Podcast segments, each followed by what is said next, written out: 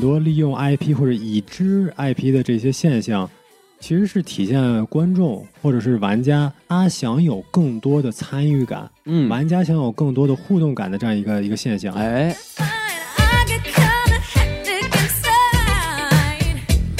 好，欢迎收听什么电台？我是王老师。哎，我是西多老师。哎，我们什么电台本美分部啊，又来给大家录节目了。对，咱们这次有点高产啊。哎，高产乳老母猪是不是？哎，没错。一看我们就不是穆斯林啊，这这这不，咱哎，不不不，这这可以掐掉掐掉啊啊，，这个是是。哎，那我们今天跟大家聊什么电影呢？西多老师？哎，今天这个电影就厉害了，王老师。今天咱们要聊一个这个死侍主演的，然后又跟游戏有关的电影。哦，厉害了，那我就知道了。咱们这期就聊这个大侦探皮卡丘。哎，我靠，你这是个老电影都知道？哎，啊不是这个，啊没有没有，咱们咱们不聊老电影可以吗？咱们今天聊一部新片好吗？哦，行，那我您这么一提醒啊，我就知道了啊。这一哎次要聊电影就是这叫《Free Guy》，是吧？没错，就是自由的周延啊，是。哎嗨，这还有哎呦，嗯，还有 rap 的事儿呢啊。没错，老老师吃火锅，你吃火锅底料。哎，没没没，不是这个啊，不是这个啊，啊，连这个四五度啊，没没不哎，不 没没没来这个没，啊。回来回来回来，啊对，咱我们是不是还要联系到这个吴吴老师？是不是？哎呀，对吴老师，吴老师出事了之后，我们咱们离这个说唱圈远一点啊，这个啊对对中文译名叫做《失控玩家》啊。哦，对，Free Guy 啊，这既然这是一个跟游戏相关的电影呢，那我们必然要请一个跟游戏相关的嘉宾。于是我们再次请到了我们这个游戏制作人 David 老师。好，大家好，我是在拳头公司呃做游戏的 David 老师。哎，欢迎 David 老师。哎，有这样重磅的嘉宾，我们这这个又就稳了啊。啊，非常精彩啊！哎，那所以我们就是按照常规流程呢，我们先请这个西特老师来给大家介绍一下这个影片信息情况。好，我又来了啊！那个给大家简单过一过啊。首先，这部电影呢是呃，在北美刚刚上映两周啊，那现在它的口碑是相当不错啊，烂番茄是高达百分之八十二啊，然后观众的喜爱度更是高达百分之九十五啊。了不得然后，在这个 IMDB 上呢是有七点六分，也还是不错的。是这个高冷的影评人们在这个 Metacritic 上面也是给出了六十二分，至少是及格了。这你瞧瞧个作为爆米花电影来说呢，也是可以接受的成绩啊。哎，然后那，这个就是一个评分情况。然后这部电影呢，它制作是由这个二十世纪影业来制作的。那这个大家好像哎觉得好像是不是有点陌生啊？哎这前前身嘛，就是福克斯，对吧？那福克斯呢，现在是已经被这个王老师的母公司迪士尼给收购了，是吧？嗨，对，所以这个电影呢，它是在还没有被收购之前立项的。那么发行呢，当然也是由这个迪士尼进行发行。然后这部电影的上映可以说是命途多舛啊，它这个原定对原定呢是在二零二零年，也就是去年的七月份上映。哦然哦，后后来由由于这个疫情啊，就延宕到了同年的十二月，到了圣诞档。可惜，就本来想是给这个我国我国这个中国共产党进行一个献礼啊，是吧？哎，这有点 早您，早了一年是吧？被您被您看出来了是吧？啊您这个观察非常的敏锐，对。哎，然后本来延宕到去年的圣诞档呢，结果到呃，就由于这个疫情还是无法控制，又再次延宕到了今年的五月。然哦，后最终呢是在今年的八月十三日，就像刚才我们说的，是在上一周才啊刚刚上映。可以说好事多磨。哎，没错，真的是磨了很久啊。哎，然后这部电影它的成本呢是在一亿到一点二五亿美元之间。哦，然后目前的票房呢，首周末在北美的票房是两千八百万美元的成绩。是然后呃，目前啊，就是上映这个不到两周，北美的票房是有六千万左右，然后在全球的票房呢是已经达到一点一三亿。没有，就是在今年这个疫情的这个情况下来说呢，这个成绩呢已经算是相当不错的一个表现了。哦，嗯但是就是他按照我们之前的这些这个知识，他要回本儿，他起码还得再挣一倍的钱才行啊。对，但是就是从现在吧，发行圈的新格局来说，就因为流媒体已经占了一个很大的比重，所以就是这部电影它在上线，比如说它上线迪士尼之后呢，它会带来多少的流量啊，或者说会啊、增加多少的用户啊，这个东西就跟我们以前就比较简单直接的计算这个票房的收益已经不太一样了。哦所以我们也很难说它是不是一个赔本买卖。但是我们只能说，在今年这个横向对比上来说呢，在这个疫情，就尤其是再度这个疫情爆发的情况下，在北美的表现已经算是相当的不错了。没错。对，然后呢，我们之所以这个这么急的在周中就给大家录这个节目，就是因为在本周五啊，八月二十七日，这部电影也已经在中国定档了，所以到时候哎也希望大家在看完这个电影之后，就马上可以听到咱们什么电台的新节目。就可见我们为了蹭热度已经是是吧？无对，丧心病狂。丧心病狂，不择手段啊没错没错没错，对对对对对。咱们刚刚聊完吴亦凡老师，赶紧又来蹭一次热度，真的是孜孜不倦，对不对？好嘞，那既然说完这个电影的信息情况呢，我们再呃有请这个徐老师再跟大家说一下这个电影的主创。是的，呃，也给大家介绍一下电影的主创情况。那这部电影的导演呢，叫做肖恩·利维，他本身呢是一个加拿大人啊，对不对？哦一个加拿大人，毫无理解度，没有没有没有没有那回事、啊，听说过啊，和我们 David 老师还是老乡是吧？都是这个加拿大老乡啊跟我们死侍也是老乡，啊？对哎呦，厉害了，厉害了！这个这个 David 老师，原来是来自加拿大的一条电鳗，这个哎，一个加拿大 一个加拿大华人不远万里来到洛杉矶，给我们录什么电台是吧？这又是什么精神啊，真的是，咱们最近这个节目跟加拿大人的联系非常的紧密啊。对对对，哎，对，咱们说回来，肖恩·利维他是加拿大的导演兼制片人。那他哦之前呢，之前比较有名的作品啊，包括和休·杰克曼合作的一部《铁甲钢拳》，这哦也是迪士尼出品的作品啊。是啊，然后对，然后包括还有两部这个《博物馆奇妙夜》也是他的导演作品。然后近几年比较有名的项目呢，是在 Netflix 的一个知名美剧叫《怪奇物语》，他也担任了一个导演的工作。哎那，么作为制片人呢，他也曾经凭借着这个《降临》啊，获得过奥斯卡最佳影片的提名。哦那《降临》的导演呢，也是一个加拿大的导演丹尼斯·维伦纽瓦。哦，这个就厉害了，他是他就是要拍那个沙丘的那个导演对吧？哎，王老师，您这知识太丰富了，对，这也是今年可以说就是非常非常值得期待的电影，咱们也希望到时候能聊起来，对吧？没问题啊，对对对，那么我们就说到这个电影的主演了，主演男一号又是一个来自加拿大的朋友，就是我们刚才说的这个瑞恩·雷诺兹啊，就我们非常了解的死侍，对吧？他在这个电影里面演的这个角色的名字就叫做盖，那这个是 对电影的名字叫 Free Guy 嘛，那就说的就是他啊。一听就会 rap 嗯。没错没错没错，一个加拿大会 rap，我天呐，好危险这哎个角呦，色。这个元素都齐了啊啊！是是是，对，那大家也很清楚了，他以前演过这个比较有名的角色，就是一个死侍啊，然后另外一个就是刚才王老师也提到这个皮卡丘，对吧？嗯，那对，那这个稍微我们不剧透的时候，他这个电影里面还有另外一个角色，就我们一会儿也可以啊、呃聊剧情的时候也讲到。是的，是的，嗯，对，那他他比较更有名的一个，对于我们直男来说更有名的一个一个行为啊，就是他收割过很多女神啊，对吧？哎，啊，前妻是寡姐，这个斯嘉斯嘉丽·约翰逊，现在也跟迪士尼闹闹起了官司，是吧？对对对，那他现在的老婆呢，就是也有出演过这个《绯闻女孩》的这个著名的美女，叫布莱克·莱弗利。哦，大美女也是大美女但是这个这个 Ryan Reynolds 人家这个收割女神的方式都是正正规途径啊，是吧？哎，没错没错，他绝对不用灌酒什么的，也不哎，用放电之类的。不用收手机是吧？都不太一样啊，哎对，怎么怎么这个话题怎么越来越危险？哎，对，是对，那这个死侍讲完了，咱们说一下其他的角色。这个电影里面的女一号呢，这个演员叫做朱蒂科莫，她演的这个角色叫米莉。那她最有名的角色是在近几年的大热美剧《杀死伊芙》里面是其中一个女主。那她也凭借这个角色是多次获得这个金球奖的提名，也包括拿到过艾美奖。对，嗯然后她也是这近两年呢，也是开始进军这个电影界啊。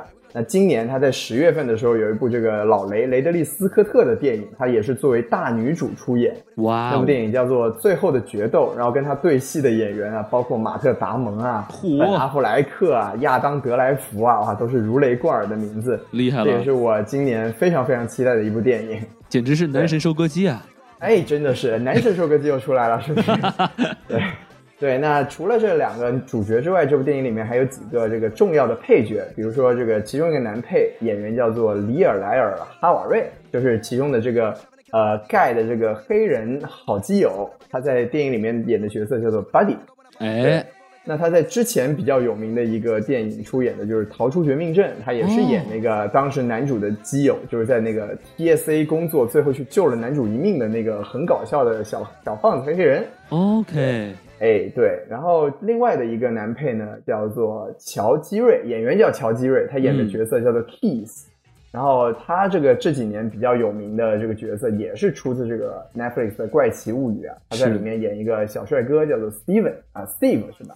没错没错。其实其实这个里面还有一个来自于这个《怪奇物语》的一个角色，就是呃，对，就是这个演员名字叫这个 Melly 啊。啊、为什么不说他的 last name 呢？因为我不会读啊。好，没问题厉害了，哎，就是他在这个电影里面，他是那个就是呃演一个宅男，就是他妈在后面吸吸吸地吸地，然后他那儿一直一直一边吃糖哦一边啊，然后他然后这个这个人也是在《怪奇物语》里呢，叫演一个角色叫 Keith，然后呢他的角色是一个电玩店的一个老板。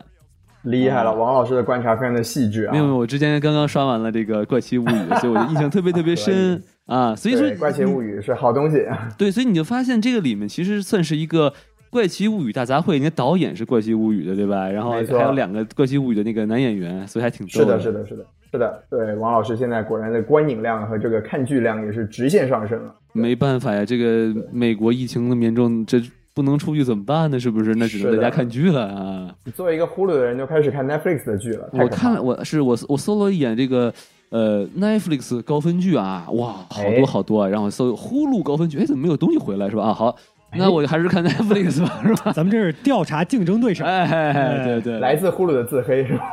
对对对对，不，这个不是自黑，这是说明我们呼噜还有很大的这个成长空间，是吧？哎，哎非常之有手是吧？哎哎哎，对很有潜力对对对对，我们说回来，说回来，说回来，这电影，是是是，咱们赶紧回到电影里面。对，最后呢，嗯就介绍一下这个电影里面出演反派的这个演员，他的名字叫塔伊加维蒂提。哎，是不是也是非常熟悉的一个名字啊？没错，他演的这个反，派的名字叫安叫 Antoine 啊。哎，安那托，这个塔对塔伊加维蒂提呢，YTT 啊，这个这几年我们也看他看的很多了，他是来自新西兰的导演，哎，对他本职是工作是个导演啊，然后近几年就比如说这个指导过《雷神三》啦，然后包括这个《乔乔兔》《乔乔的异想世界》啊，也凭借这个电影获得过奥斯卡最佳改编剧本奖。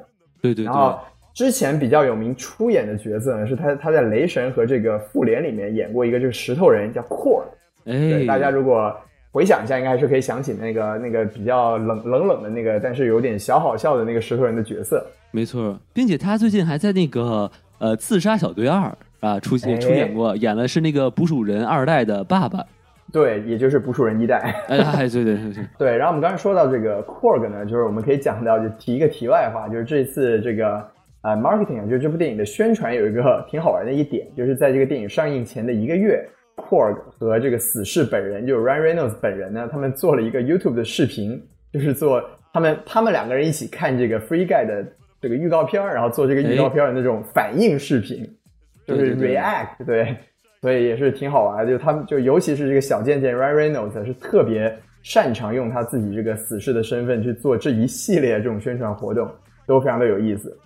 对我觉得这个其实很有创意，因为没错死侍出名就是打破第四堵墙，对吧？对哎然后呢，这部电影呢，我们先不算剧透啊，但是其实也有一些打破第四第四堵墙的一种感觉嘛，对不对？是的所以，哎，我们说完了这个所有的这个主要演员，那这个如果大家去打开一下豆瓣，会发现这部电影的这个客串阵容非常的、呃令人惊叹了，是吧？就是客串阵容比这个主演要豪华。是是是，就包括您会看到有这个休·杰克曼啦，有这个 Dwayne Johnson 巨石强森啦，有这个查宁塔图姆啦，包括还有美队克里斯埃文斯，哎对就非常对非常非常的令人印象深刻。那我们会在剧透的环节里面也大跟大家大概讲一讲，就是这么强大的这个、呃、客串阵容到底是搞了些啥。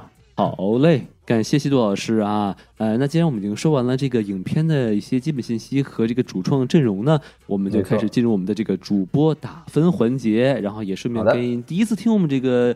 咱们电台的这个朋友说一下啊，我们这个满分是五颗星，可以打半颗星啊，然后我们都哎还要给一个理由，但是是在不剧透的前提下。那么我们这个第一个打分嘉宾，我们就让这个 David 老师来吧。加拿大人，请您来。哎，我觉得上次上节目就给了一个自己瞎编的这么一个框架来去给打分，所以这次还要再有管理再来一个不同的框架去打分。是啊、今天这个框架是五颗星，是说我瞬间马上看完电影再看一遍；哎，四颗星的觉得，哎，我很高兴，我是在电影院里边去看了这样一影片哎，啊；三颗星的觉得不错，两颗星的就说背景音乐啊，啊一颗星呢是浪费时间了。呃嗨，对，所以呢，那在这个框架里边呢，我觉得咱们这个失控玩家可以给到四星，是可以给到，因为就是当时在电影院里面那个整个的啊氛围啊，大家的这个嗨的程度，呃，其实都是还蛮有意思的。啊，对对对不管是在大家在不同点上面有欢呼声啊，还是自己在观看的感觉，还是蛮值得对在电影院去观看的。我觉得。就其实是就自己嗨，同时周围的不认识的观众也对在嗨，是这种会有一种共呃叫什么共振的感觉是吧？就大家就一块儿就 就更嗨了，是吧对，这种共鸣说，哎，你 get 到这点，哎，我也 get 到这一点了，我觉得哎哎一起就会很开心。对对对啊！您这个打这就说完了。对的，就四星吧。然后，啊其实我觉得，如果在很多电影一起去横向对比的话，可能没不见得真的有四星，但是也可能是啊，咱们这个疫情憋着太久了，啊，终于能啊出去看一次电影，也可能是有更多的加分项。但我觉得四分应该是没有问题的。没问题，没问题。就是这 David 老师打分的这个感觉呢，它更像是说这个一个整体的观感。对，然后呢，那那下面就由我来答。您来，哎，这个我呢，其实跟 David 老师一样，我是打四颗星。哎为什么一样啊？哎，为什么打四颗星？其实后面会还有一点这个小数点的变化啊。嗯、您您是吧听我娓娓道来是吧？您听我猥琐道来啊。请开始这个您的猥琐的表演。没错啊，这个今年就是我感觉可能真的是今年我看了这些电影里头唯一一个第三幕没有垮掉的电影，因为我之前看了这个什么呃叫《Jungle Cruise》是吧？就是我们也是迪士尼出的那个是嗯，Emily Blunt 和这个巨石强森演的，然后还看了这个《自杀小队二》，他他们共同的特点就是这个第三幕啊，就 就直接垮掉了，就根本没法看。非常儿戏，对对对，就感觉就是，我觉得这个电影，如果你你的最后一幕很垮的话，观感会特别不好，因为就像那个那些竞技的表演一样，最后一个那个人会给大家最深的印象，所以你前面可能特别特别精彩，但是你直到一旦一旦最后一幕一垮，就会觉得哇，我到底在看什么？是不是？呃，所以所以就对比于就是这件这些电影呢，这个《Free Guy》呢，就是它不但第三幕没有垮掉，而且超级超级嗨。我觉得刚才 David 老师说嗨的地方，肯定也就是在第三幕这块，儿。没错，没错。呃，然后呢，而且甚至于我是二刷，我我二刷，我第二遍我是陪 David 老师他们一块儿去看的，然后我都我还是超级超级嗨，然后笑得特别特别开心。所以呢，就是我自分自再加零点五分，这零点五完全来自于同行的衬托啊。哎呦，但是呢，就是为什么它不是满分呢？就是这个电影它其实，呃，你看完细细想一下啊，它还是有一些地方它经不起推敲啊。但是这个瑕不掩瑜呢，所以我还是能给一个四点五颗星啊。那厉害了，非常高。哎，那我说完之后呢，咱们再把这个打分呢交给西多老师。好，那我来打分。其实我觉得，就两位老师给分都非常高啊，那我是不是应该标新立异一下？这个，但是我觉得我也做不到哈。是，哎，没问题。对，我觉得这部电影我也是给四星啊，就是豆瓣的标准嘛，四星就是一个推荐电影。就哎这部电影我还是蛮推荐大家去看的。就西多老师强烈推荐。没呃没有强烈推荐，强烈推荐就五星了嘛，就是推荐啊，对，嗯不强烈 是。不如对就啦啦啦啦烂的啊！啊，那必须的，这个你你不用不用讲这种废话啊，这个 是是对。那为什么要给四星呢？就是这部电影我的感整体的观感，就我觉得它是一个渐入佳境的一个片子。哦就，前面就哇哇，你看王老师现在这个水平很高，就评分都已经开始讲第三幕的事儿了，是吧？嗯对对对，那我也来装一下，就是第一幕的时候，我就、哎呦 是就第一幕的时候，我一直的感觉就是啊，就这就这这种东西我都看过了，就没什么了不起的，没什么惊喜的。对，然后结果哎，慢慢的就越来越好。结果看到像王老师说的，看到最后，哎，真的还嗨了起来。就这部电影呢，就是在我觉得总体来说，就是在娱乐性它足够强的一个前提之下，它中间还有一些这个很正向的，而且有价值的这种主题讨论，我觉得就还挺难得的。而且它到它还有一个就是就是在虚拟现实之中切换，而且在现实和虚拟之之间，应该说都有很清晰的这个感情线。就我觉得，哎，我在看这个娱乐片的时候，确实是感感受到了非常多的惊喜。那当然像，像王老师说的，就是它当然永永完远远达不到是一个五星的满分作品啊。对，那我就觉得推荐大家去看一下，是非常的呃，就还值得非常值得去去看一眼的。然后包括我也非常赞同刚才 David 老师这个观点，就是呃，像这种类型的呃这种爆米花好莱坞电影，就可以把观众再带回到电影院里面，因为它确实有一种呃，王老师刚刚那个词也用的特别好，就是你可以和同场的观众进行共振的这么一个可能性。我觉得这部电影是带给我这种感觉，所以就是给一个四星。我建议到时候在国内上映了，然后如果一在大家保证安全的情况下，还是可以走到这个电影院去看一看。哎，你看咱们呃这个三个三位打分都非常一致啊，四分、四点五颗星、四分。看来这个电影确实是我们是算是联名向大家推荐了啊。没错，哎，所以呢，这个我们打完分之后呢，我们就开始啊，要说一些自己喜欢和不喜欢的地方，但是这时候就要涉及到一些呃剧透的内容了啊，所以我们在这里要画一条浓重的剧透线警告啊！如果您听到这儿啊，我建议您真的呃停下呃这个精彩的节目啊，把这个电影看完了再继续听，因为这个电影如果您被剧透的话，是真的会很影响观感的。非常影响。对，就真的会牺牲掉很多欢乐。对，这就真的不亚于这个这个叫什么复仇者联盟啊！你突然知道啊，怎么怎么回事儿是吧？啊，这个瓜姐死了是吧？哎哎，什么？哎，花姐居然死了！哎，对，这怎么可能？这个我还没说那个人死，因为我我我我怕真的有人还没有看过是《复仇者联盟四》啊。行了您别说了，所以呢，那个好，我们倒数一下啊，三二一，好，我们继续了哦。所以那个托尼史塔克也死了啊，这个就是剧透线的吗？哎，剧透线的威力。复联四的剧透线画这儿了，太长画画岔了，画到这电影上来了啊。好，那我们现在就是按照我们的这个常规流程啊，我们来说一下我们喜欢这部电影的地方，然后我们还是有请 David 老师先来。得嘞，我觉得喜欢这个电影，我觉得肯定是要从我们的男主出发哎，啊。这哪哪个？就是 Ryan Reynolds 还是 Ryan Reynolds 这边，我觉得作为出发点，就是我觉得说说好，肯定就是说他，我觉得只有他能去演这个角色的感觉，嗯，就是他特别适合这个角色。我其实感觉 Ryan Reynolds 他演很多电影，他都是那么一个模样，呃，对，对吧？嗯，但是他，他这个模样呢，恰好都特别适合他自己 produce 的这样这个电影。哎。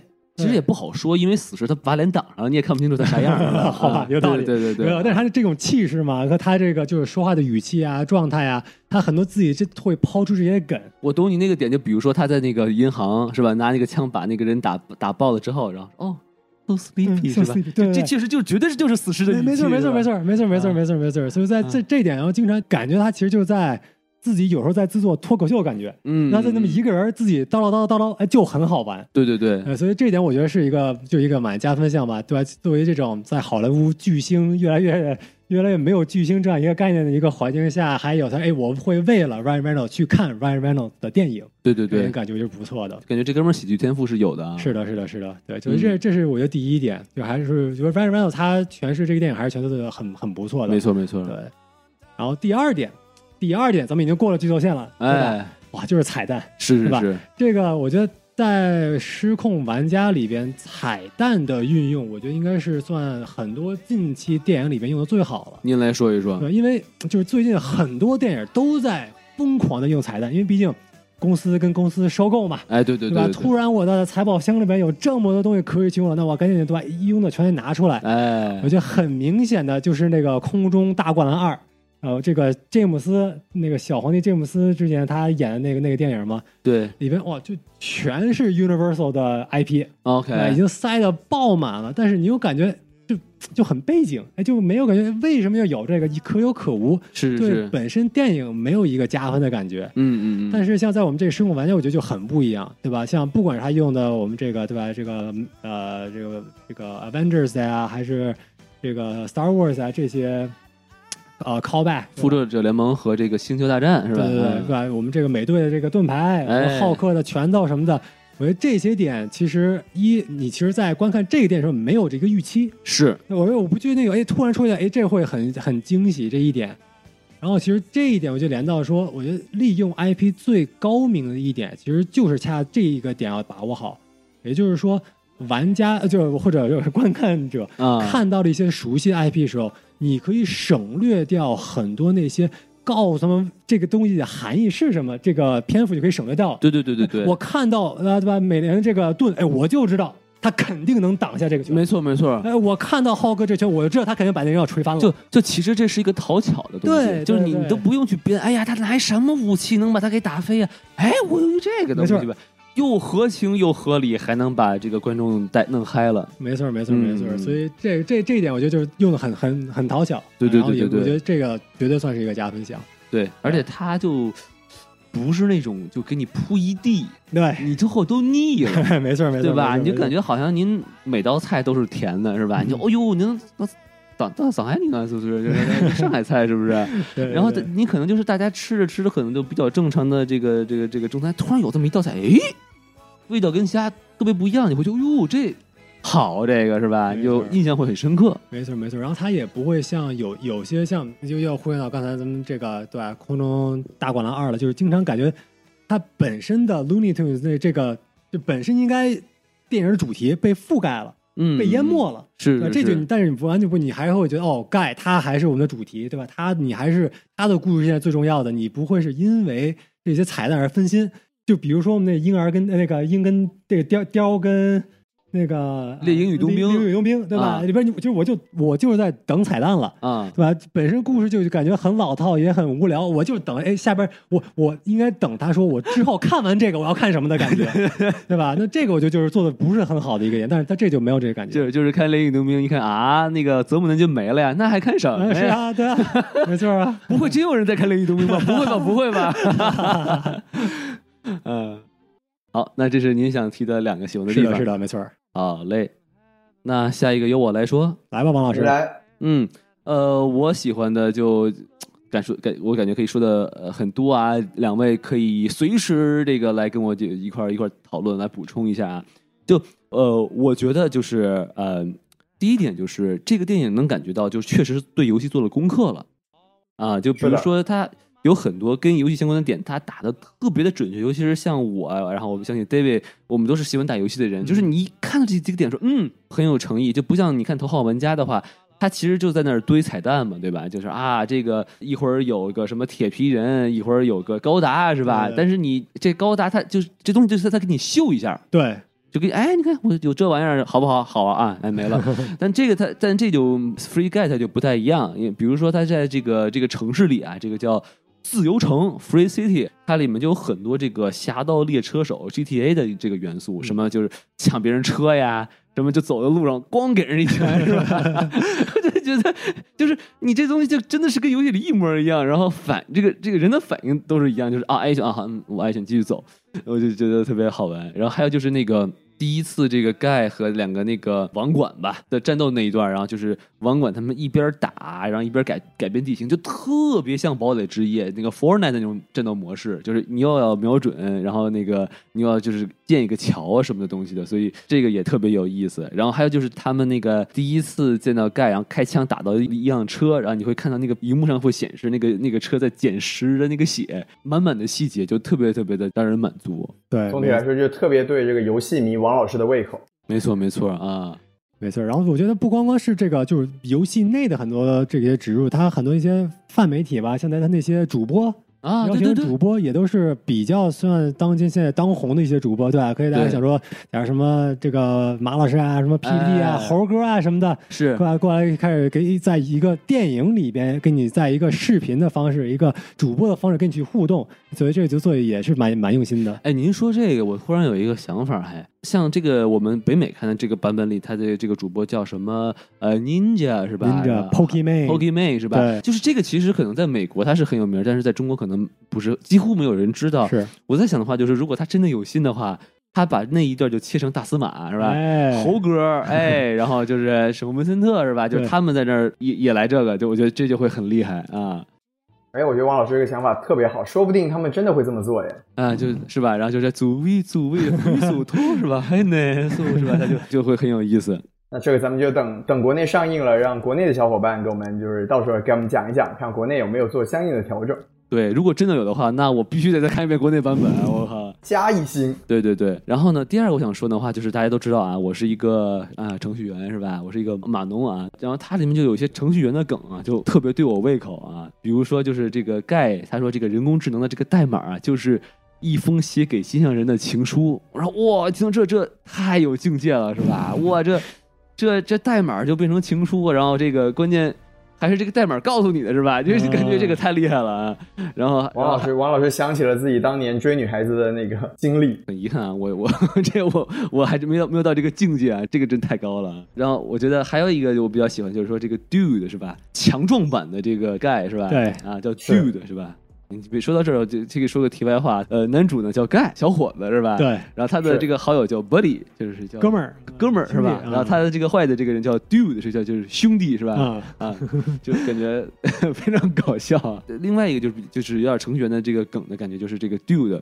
因为它里面不是有个对白吗？说他的三大爱好啊是抽烟、喝酒、烫头，哎，其中是谁啊？喝酒这个呢，就他喜欢喝的就是茅台了啊。茅台在这个您您您股价打住，您跌啊打住，我们要利好茅台了，啊？啊是啊，我们不是给茅台做广告吗？苏老师啊，您您您这是在什么？在北美的电影里面弄出了个于谦老师啊？嗯，对，我错了，我错了啊，我弄错了啊。于谦老师演的是蜘蛛侠哈，我弄弄混了。这 那张一博士不是现在网传很像那个于谦老师戴墨镜吗？是吧？还真是。对对对，好，咱说回来啊，就这个 Dude 三大爱好呢是叫 kicking ass，就是叫什么暴打暴打别人是吧？然后第二点叫 TBD，就是就是 to be decided，还没写完呃，镇定。嗯，然后，第第第三个呢叫叫 insert a third thing here，就是把第三个放在这儿，就这个就是很码农那种，就是我们具体的这个程序没写完，但是我们会写一些注释或者一些东西，就说哦，我我我在这儿要干什么，然后基本上就是类似于这种。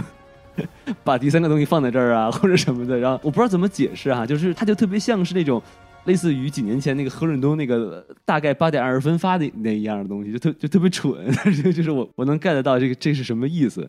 王老师果然是一个什么五 G 冲浪玩家。哎，然后呢，第三个想说呢，就是其实刚才也也讲了啊，就是这个第三幕太顶了，然后尤其是它是一波接一波的在往上顶，就尤其是比如说《复仇者联盟》这个音乐一响，哇，全场就就炸了，然后美队再一出来，我的天，然后就是。这个气氛再上一层，然后又，然后再来北美邪教星战的这主题曲加光剑一出来，我靠，整个全场人就疯了，我跟你说。然后，所以我就觉得，就只能说这个 Ryan Reynolds 这个人啊，就太懂观众了，太会玩了。就他，就他知道他他这么玩，他电影玩的也开心，然后观众看的也开心，所以我觉得这个还是一个挺厉害的事情。他也是利用这个，我觉得这些彩蛋的密度。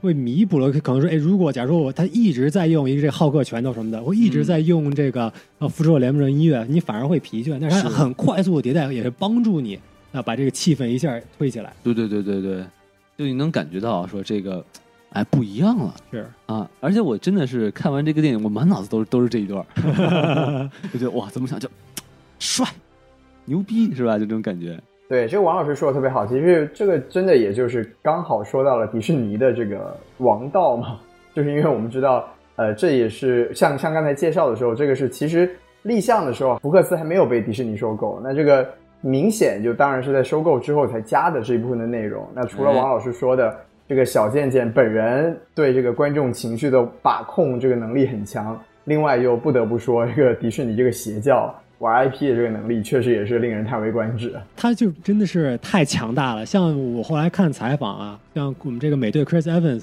好像就是真是当天是探班，他们也不是刻意要来的，啊，就是正好在同一个城市路过，路过，哎，然后我们 Ryan Reynolds 给打个电话说，你给我过来玩一下。嗯嗯嗯，来录影棚来了那么不到十分钟，好像说好像七分钟之内哎，录完了就走人了，嘿，对吧？你说像如果你没有这种 IP 支持的，即使有这种机会，其他公司都没有能力来加入这种彩蛋，所以还是真的是蛮厉害的。对对对，其实现在已经不是第一次这么干了，对不对，徐老师？就是他是在这个拍《死侍二》的时候，不是也是把这个 X 战警的全班都给拍了一个彩蛋吗？对不对？对对对，其实就是怎么说呢？就由于这个漫威建立起这个宇宙啊、彩蛋文化之后，就这个东西可以说是在在整个迪士尼的宇宙观下面是真的是发扬光大。然后这一次主要还是我觉得还是像 David 老师刚才讲的那样，就是他们主要是用的节奏啊和用的密度啊，包括使用的方式、切入点都特别特别的精准。所以就是这个啊、确实在最后的这一场这个战斗里面，给了我们太多太多这种当时没有预想到的惊喜啊！我说实话，我是在看到那一幕之后，我看到就是看到那个 Dude 的那一拳打在美队的盾的时候，我突然脑子里面意识到，哦，我靠！迪士尼把福克斯给买了，我就是对我就当时我一开始真的脑子里面完全没有往那个角度去想，然后就呃就觉得啊，确实这个怪不得迪士尼现在是这么霸道的一个公司啊！你看可以跟这个寡姐干这么不厚道的事情是吧？哎人家确实还是有自己的本钱。没错没错啊，就可见就是你以为你很了解自己，你错了啊！迪士尼更了解你自己。说的漂亮。然后我想说的第四个我喜欢的地方呢，就是说，在这个游戏世界的很多 NPC、很多人物啊，我觉得这个电影把他们这个内心刻画的特别的细腻。就比如说，他们对于这个到处都是呃砍砍杀杀，到处都是什么跑着直升飞机一直在爆炸，一会儿就来个坦克，是吧？他们对于这个街道习以为常，谈笑风生，是吧？一边喝咖啡，一边聊天，一边路过的就是一个坦克。然后呢，但是在咖啡店，对吧？你突然想点一杯这个店员都不知道的卡布奇诺，是吧？哎呦，这个全全全店的人都会非常非常紧张。然后这个警察说：“啊，我都要掏枪了，是不是？”然后我就觉得，哎，这个真的是你不仔细去想，你是就是你很难去会体会这个游戏里的人物的感受。然后还有一些就比较有趣的，就是说，啊、游戏里的 NPC 他能体会到游戏里的冰激凌的口味，然后还还能跟女主描述说啊，这个这个口香糖味的这个冰激凌，哎呦，真好吃？像日出是吧？对对对对对，然后关键他的对象是一个玩游戏的玩家，他是完全不可能会体会到这个东西的，是不是？然后另外还有就是说，大家这个呃在游戏里接吻是吧？然后你回头看他，哇，呃 r a r e n o s 这个角色，这个 Guy 很享受，但是就是女主就是表现就是他们发生什么，我也完全都不知道是吧？这个点就很对，对而且我觉得最搞笑的就是说，他们一开始误以为这个盖是一个玩家，是一个 hacker 的时候，然后呢，他们就说：“哎，你这个皮肤是吧？你刚给我脱下来。”但是，但是作为游戏里的人物，他他理解是不一样的。他说：“啊，我这皮肤怎么可这怎么脱得下来？然后我扒了皮，对对对对对，你周扒皮吗？您是 好家伙。”然后我就觉得这个他这几个点就玩的特别的好玩，而且又特别的准。然后你就是觉得这些梗和包袱就只能在这个电影里面，在这个场景下用，你用到哪儿都不都不对。所以这我觉得这也是我特别喜欢的一个地方。对，甚至这些梗也只现在会好玩。就假如说你对吧，三十年前跟人说皮肤是什么，你也也不会有人 get 到这个为什么这个点会好玩。对对对对对。当然了，这可能也会造成一定的原因啊。就比如说你不玩游戏的人，你可能真的嗯不理解皮肤，它还有另外一个意思啊。是，这个到时候我们其实可以在这个呃缺点的时候再说啊。徐老师，您有什么想补充的吗？就我觉得两位老师确实都听得出来啊，两位老师都特别喜欢这个电影啊。我觉得两位老师都说的特别好，哎特别是王老师，王老师说的几个点，其实真的就已经把我主要想讲的点说的差不多了。哎，后我我就加一点东西，就是首先因为刚才啊、David 老师主要讲的那个 Ryan Reynolds 嘛，讲的男主，那我就特别想说，这部电影我特别喜欢女主的表演，我特哦，别喜欢朱迪科莫的这个演出，因为其实她在这个电影里面就挺 tricky 的，她其实是从一定意义上来说，她演出了两个角色，但是这哎两个角色的内核又是同一个人，嗯哼，所以我觉得就是这个表演其实是很难拿捏的，就是但我觉得她做的特别好，就是她在现实中一个维权的这个游戏开发者，哎哎，跟 David 老师还是同行是吧？哎，在在现实中一个跟大公司去对垒的这么一个游戏开发者，他其实有时候的那种，有时候勇敢，有时候又害怕怯懦的那种表现，我觉得在现实中表现的特别好。然后他在游戏里面呢，是一个那种特别 badass，就特别特别特别厉害的一个那种游戏玩家。他在里面的那个劲儿，对他在里面那个劲儿，又跟现实中是不一样的。但是你看他在游戏里面，一旦如果谈起恋爱的话，你又可以感觉得出他在那种很威猛的外表之下，和现实中的那个角色其实是同一个人。就是我觉得这个，对我觉得这个特别特别的了不起。就是在这里面，我是真的觉得，因为可能像 David 老师说了，就 Ryan Reynolds 演谁演什么角色，演的都都是他自己嘛。那这个相对来说，那这个女主她演了两个角色，但其实又能体现出两个角色的相同和不同点。我觉得这个是很很棒很棒的一个表演。我懂了这个是我特别喜欢。您的意思是说这个女主角啊，她演的有层次，是不是？哎呦，这个词用的真的特别的高级，就像就像千层蛋糕一样啊，哎想想都好吃。其实我第一次看我我都不知道，就是游戏里的那个人和游戏外的那个女女主角是同一个人演的，我都没看出来。是不是反差？我觉得我觉得这个特别厉害，就是这点我我特别印象特别深刻。然后另外就是我刚才在给分的时候我也说了，我就说这部电影它在呃娱乐性之外，它还是有一些就是讨论，就是有有价值的主题讨论。就当然我们有一些是我们很老生常谈的啦，就比如说呃虚拟世界中的 NPC 他们的生活到底有没有意义，有没有价值？这个其实我们说了很多年了，二十多年了，是吧？从我们当年讲这个《黑客帝国》，我们如果都是母体里面的一些思维而已，如那这样我们的人生还有没有意义？是像这种讨论，其实确实是啊、特别老生常谈。但是我就觉得你在 这样的电影里面能去表达这样子的主题，哪怕只是蜻蜓点水的说一说，啊，我觉得都是很不错的。哎然，后另外对，另外就是它还是有很正能量的东西，就比如说呃，里面有个情节是他他自己觉得很丧的时候，他觉得自己的人生没有意义，因为自己只是一个虚构的这个 NPC。对那他跟他的这个好朋友 Buddy 就有一段其实也很浅的一段对话，那就讲说啊，人和人的感情啊，就哪怕我们是在一个虚拟的世界里面，但是我们之间我们之间的这一刻啊，此时此刻我们之间的情谊就就是最重要的。我们的激情是真的，就算是哎数码激情，对，也是激情 啊。数码激情也是激情，说的漂亮。对，你就是我的数码宝。贝 啊！哎呦，嗯，数码宝贝是这么解释的，嗯 我也是第一次听说。对对对，你就是我的加拿大，对，没没没，说远了说远了，对，所以就是就是我觉得这一点对我来说，个人来说还是蛮触动的。就还是还是说回来嘛，就是因为这两年，二零二零、二零二一年啊，就是对全世界，包括对我自己个人来说，都是很丧的这个呃两年，然后就哦有这样子的正能量，就就让我感觉，比如说哎身边。还有这个王老师这样的朋友，对吧？还能跟这个王老师和 David 老师一起聊一下这种节目，我觉得就人生的意义其实也在这种小的地方，是吧？就是这种东西总是真实的，就哪怕我们就你看这个电影，其实它也是有提供了一种可能性嘛，就万一我们其实都不是人呢，我们都只是一个虚拟世界中的 NPC 呢，哎，这是否就代表我们的人生是没有意义的呢？就这个电影告诉我们说，也是有的，对吧？我们还是可以在这样的背景下做出啊、呃个人的选择，在这样的背景下去和朋友啊、和亲人啊去建立这样的链接。我觉得这个东西给我自己的触动是是很是很大的，然后这也是我非常喜欢这个电影的一个很重要的原因。就是你看，连这个游戏里的 NPC 都要活出意义，是不是？我们为什么不能活出意义？是不是啊？真的是对嗯，所以大家赶快给我介绍工作。哎嗨嗨，又说回来了，是吧？哎，没听说过哎。那么好，我们说完了这个呢，我们来看说说崔老师的工作啊。这个哎，行，可以，可以，可以，对，这 个厉害了。我们进入我们这个感谢王老师啊定定的求职环节是吧？我的天，啊，好，我开个玩笑哈。按照呃继续哈，我们这个下面来说一说，我们可能就是不是特别喜欢这部电影的这个地方啊。我们现在还是由戏呃戴维老师先来。得嘞，可能我我这个几点不喜欢的，也可能偏主观吧。然后可能我我有这么几点，但是我觉得还是主观上面大部分的还是比较喜欢的您。来说说。呃，先先说第一点，就是刚才西文老师提的，就是女主的表演是不是非常亮眼？她在线上线下很有这个差异跟层次都做的很好、啊。但是可能就因为她在，我是特别喜欢她在这个线下的这个形象。哎，我在线下演的特别好，呃，甚至她线下和她这个线下的男友，对吧？这个、哎那个小程序员 kiss，Kiss 的互动，我觉得很真实。对然后我就看着也也很自然，也很舒服。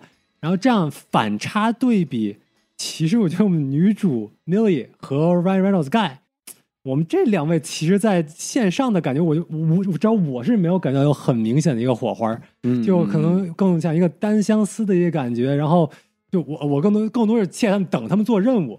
但他们两个人之间的感情线，我觉得就就还就还好吧。我就我我我没有我就没有说他做的很好很好。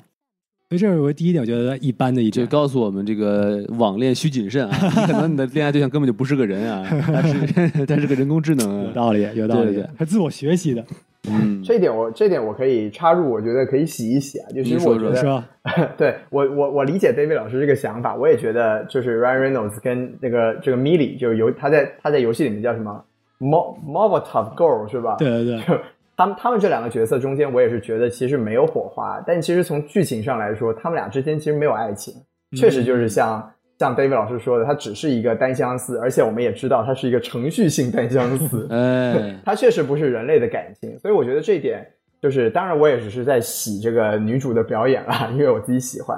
但我觉得就这个设定，其实在电影里面，从电影的设定来说是合理的，就是女主她从头到尾其实没有爱上过盖这个角色，啊，她只是她只是跟他在，尤其她到后面，就算她去主动的去亲盖那一口，也是有一个非常重要的一个目的性的，嗯，所以就我觉得就是他们俩缺乏火花，这个确实确实是真的。但是啊、呃不就也像王老师说的嘛，就是这个电影并不是要倡导我们在 网恋不要跟虚拟世界里面的人搞出关系来，还有一种可能性啊，就是可能他们也不敢太有火花，不然这个 Ryan Reynolds 回家不好解释啊。哎又跪一板是吗？哎，说您这是什么意思？您看您这个吻是不是啊？过了 过了啊你看这个吻，他又大，哎，没有没有，等会儿 这还能连连到电鳗同学？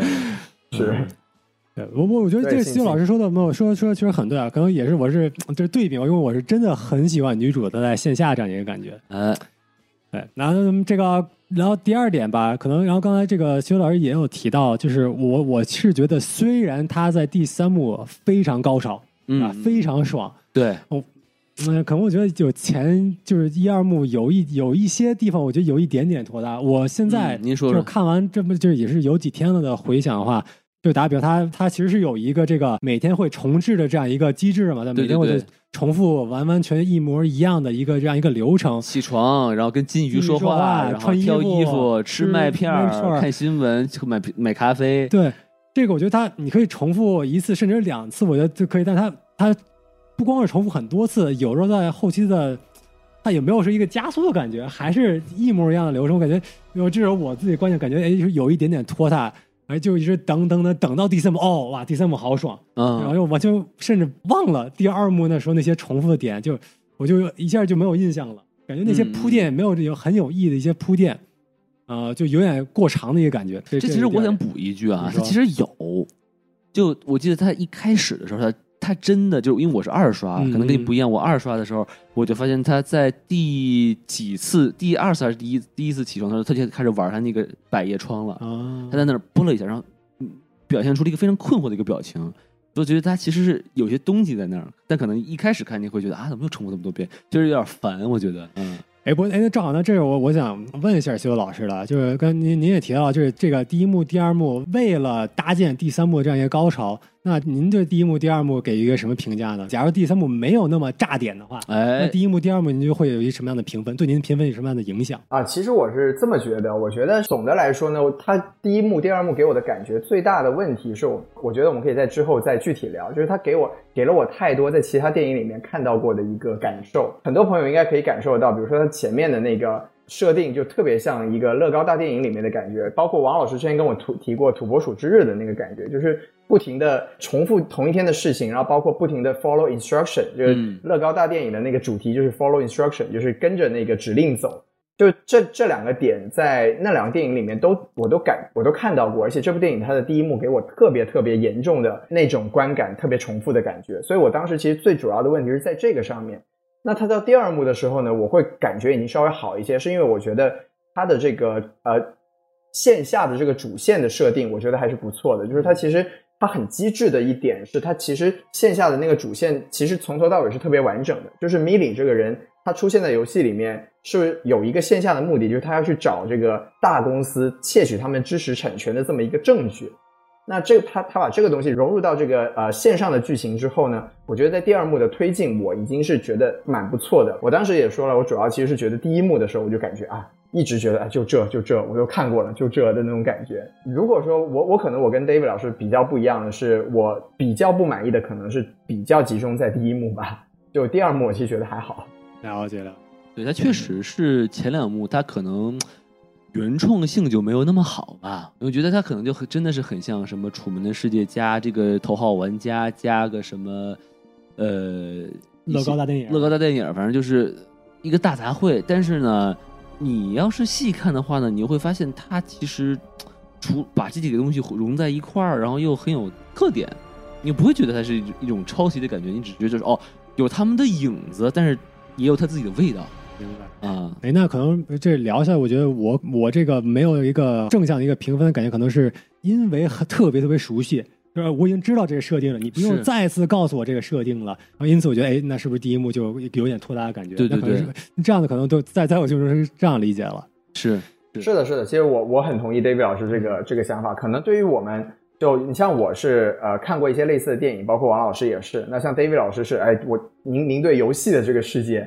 太了解了。那可能对于一些没有我们这样子的背景知识的人来说，这个铺垫的节奏说不定是必要的。嗯，那就对我觉得可能有这方面的想法吧。那当然，它影响了我们的观感。但是呃，我们到时候也可以找一些没有游戏背景的人来听他听一下他们的感觉。真的有可能，我觉得像像看电影少的一些一些朋友，他可能比如说你循环第二遍，他都没有发现他在循环，嗯，他可能真的以为这是第二天闹的起来了啊，对对对对对对对，有道理。您继续，您继续。那我这应该算是这第三个吧，也是就是后来咱们在开始准准备做节目的时候，咱们在细挖的这个电影的时候，就感觉哇，真的，一开始细想还是有蛮多这个漏洞的，哎，您说说对，吧？我觉得在我脑子里面最明显的一个，也是最突出一个，就是他们有一把枪，很强的一个传送门的这么一把枪，哎，然后一开始用的特别花里胡哨，对吧？女主救男主，要，把他带到他自己储藏室里边，哇，直接超远程距离，就而且而且他是向后开枪，哎，然后倒进去，倒进去贼帅。啊！对，然后但是突然到最后边大高潮了，需要集合到这个沙滩上面的时候，我就硬得给雪佛兰做个广告，硬得开车过去，我就不能用这么一个更明显、更敏捷的一个交通工具哎啊、哎，非有这样一个紧迫感，就感觉啊没没必要，是吧？哎，你瞧，或者为什么你你你或者电影有没有告诉我为什么他们必须要开车？有什么？嗯对，你你二位觉得有什么想法？就这个不能怪电影儿，这个只能怪雪佛兰啊，没 没有没有生产这种枪是吧？他要有这种生产枪，他就不用这就雪佛兰枪了雪佛兰枪咔一打，啊他也过去了是吧？嗯王王老师解释无敌了。嗯，对对，其实其实你说回来的话，就是这个 David 老师说这个是大点了，那小点的时候，我当时看的时候就就一直在在脑袋脑袋上脑脑袋上在黑线的时候，就是他们也是开车那一段，我就说，哎，你们这个呃网管啊，就是你们这个处理方式有点奇怪，你明明所有的地方都可以控制，你为什么只在两边塌，你直接中间塌那条路不就行了吗？你就让他们往前开了那么久是干什么？你为什么要扔车呢？你直接把这个路给对折不就完了吗？是吧？直接死里头了，对吧？是对，所以就是确实有很多，就我觉得呃，David 老师说的对，就是当然我觉得就 Portal Gun 就是这个啊、太明显了，这个东西。没错没错那么。这个可以洗啊，这个 Portal Gun 它可能啊，这个有有它要它要这个充能是吧？你用完一次可能要充五百年才能冷却比较久哎，有有哦 CD 是吧？这技技能冷却是吧？哎，说不定还有距离限制，是吧？哎，没错是吧？哎，你这咱们也是很辛苦啊。只能只能传送到五千米以外的地方啊，五千米以内传送不了是吧？所以我这么厉害的吗对，所以我这边还是比较推荐观众，就是在看的时候也就不要细想，那毕竟是个爆米花电影嘛。对对对啊，咱们不也不用细想，然后它因为它节奏比较紧凑，所以可虽然有一些这些漏洞，你也可以其实会忽略的，在看还是预期问题。对我感觉就是说，如果有一个电影啊，你朋友说，哎呦，你必须得看这电影可神作，然后你看的时候，你就会特别挑剔，没错啊，就就这是吧？然后就你就你等于就等于是不是在欣赏一部电影，你是在怎么说，化身为一个喷子，然后咱们在看《信条》的时候，一边看一边写 PPT 的感觉哎，是吧？对对对对对对啊。可能都听到这儿都已经都看完的人了啊，但是我觉得如果您您可能就觉得发现说啊这电视 bug 太多了，全都是漏洞，那可能真是您这个太挑剔了，或者您预期可能有点高啊，请您做做一下自我检讨。是这位观众的脑子太好了。哎 嗨，也是也是。哎，David 老师您继续。最后啊最后最后最后一点了，我觉得也就是这个我们这个大反派的这个设定嘛，对吧？我觉得这可能也是一个通常这种不管是超级英雄啊，或者就这种就这种大好人这种电影里面嗯会有一个通病吧，就这些坏人你会把他做的很很单薄，就是这个坏人绝对没有层次感，哎，哎，是不是？是就他他就是一直又坏又傻到、哎到底。对对对呃所以这个我觉得，哎，我不不不知道这，我觉得算是缺点，但是我也不知道他们怎么能进步这一点。是是是，所以感觉像我现在是喷子似的，但是、啊 他他 确实是这样一个感觉。就感觉他到呃一一般这个最终大 boss 到了结尾就会失了智，是吧？没错没错啊没错然后就开始犯各种犯傻，然后就被反杀了，是吧？对，嗯，徐老师您怎么看呢？我觉得这个这个呃，David 老师的这个缺点跟我的呃其中一个最重要的缺点是一样的，就是因为我们说很多这种呃爆米花或者说不管是怎么样吧，就是这种有有明显的正反派的电影呢，呃正派的或者说整个电影的表现，其实很大程度上是依赖于反派的这个呃能不能立得住的。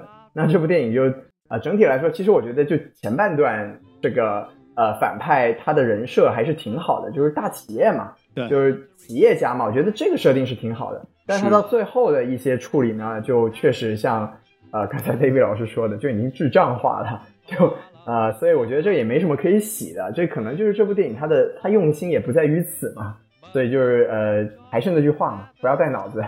就我觉得吧，就我我还是想洗一下，就是也没有那么糟，也没有像某一些电影就能蠢成那个样子，比如说像《新蜘蛛侠》第一部是吧？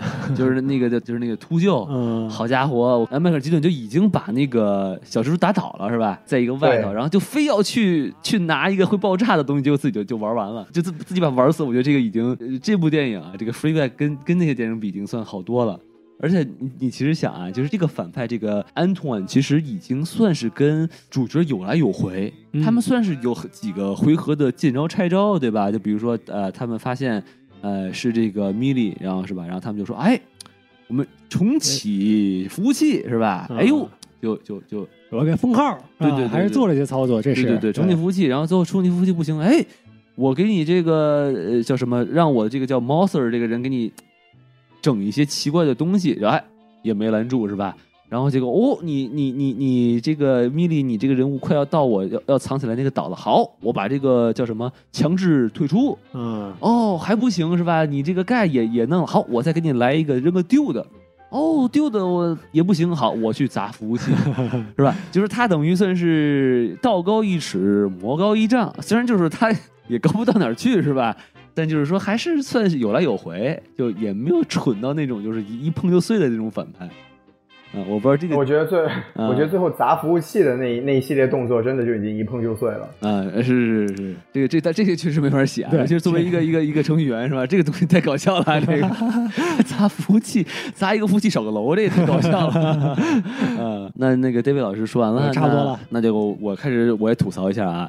其实我分给的最高，我觉得有很多东西真的是说不用深究啊，就是说难得这么一个好电影，是但有一个东西我觉得很难洗啊，就是是什么？就是墨镜啊，因为它毕竟是游戏一个很关键的元素嘛，是吧？就是你戴上这个呃墨镜呢，你就就是玩家，对吧？然后呢，这也也就是说呢，这个呃盖之所以会呃能看到一些看平时看不到的东西，什么能，看到血包啊什么的，就是因为他抢了一个人的墨镜，对吧？嗯？嗯但是他其实电影他没有解释清楚这个机制是怎么回事儿，你就知道啊，他拿了个墨镜，哦，戴上之后他能看到一些什么游戏界面了，但是他有一些细节你就得去观众去自己靠后面的一些镜头去琢磨，因为他根本就没有任何的一句对白去解释这是怎么回事儿。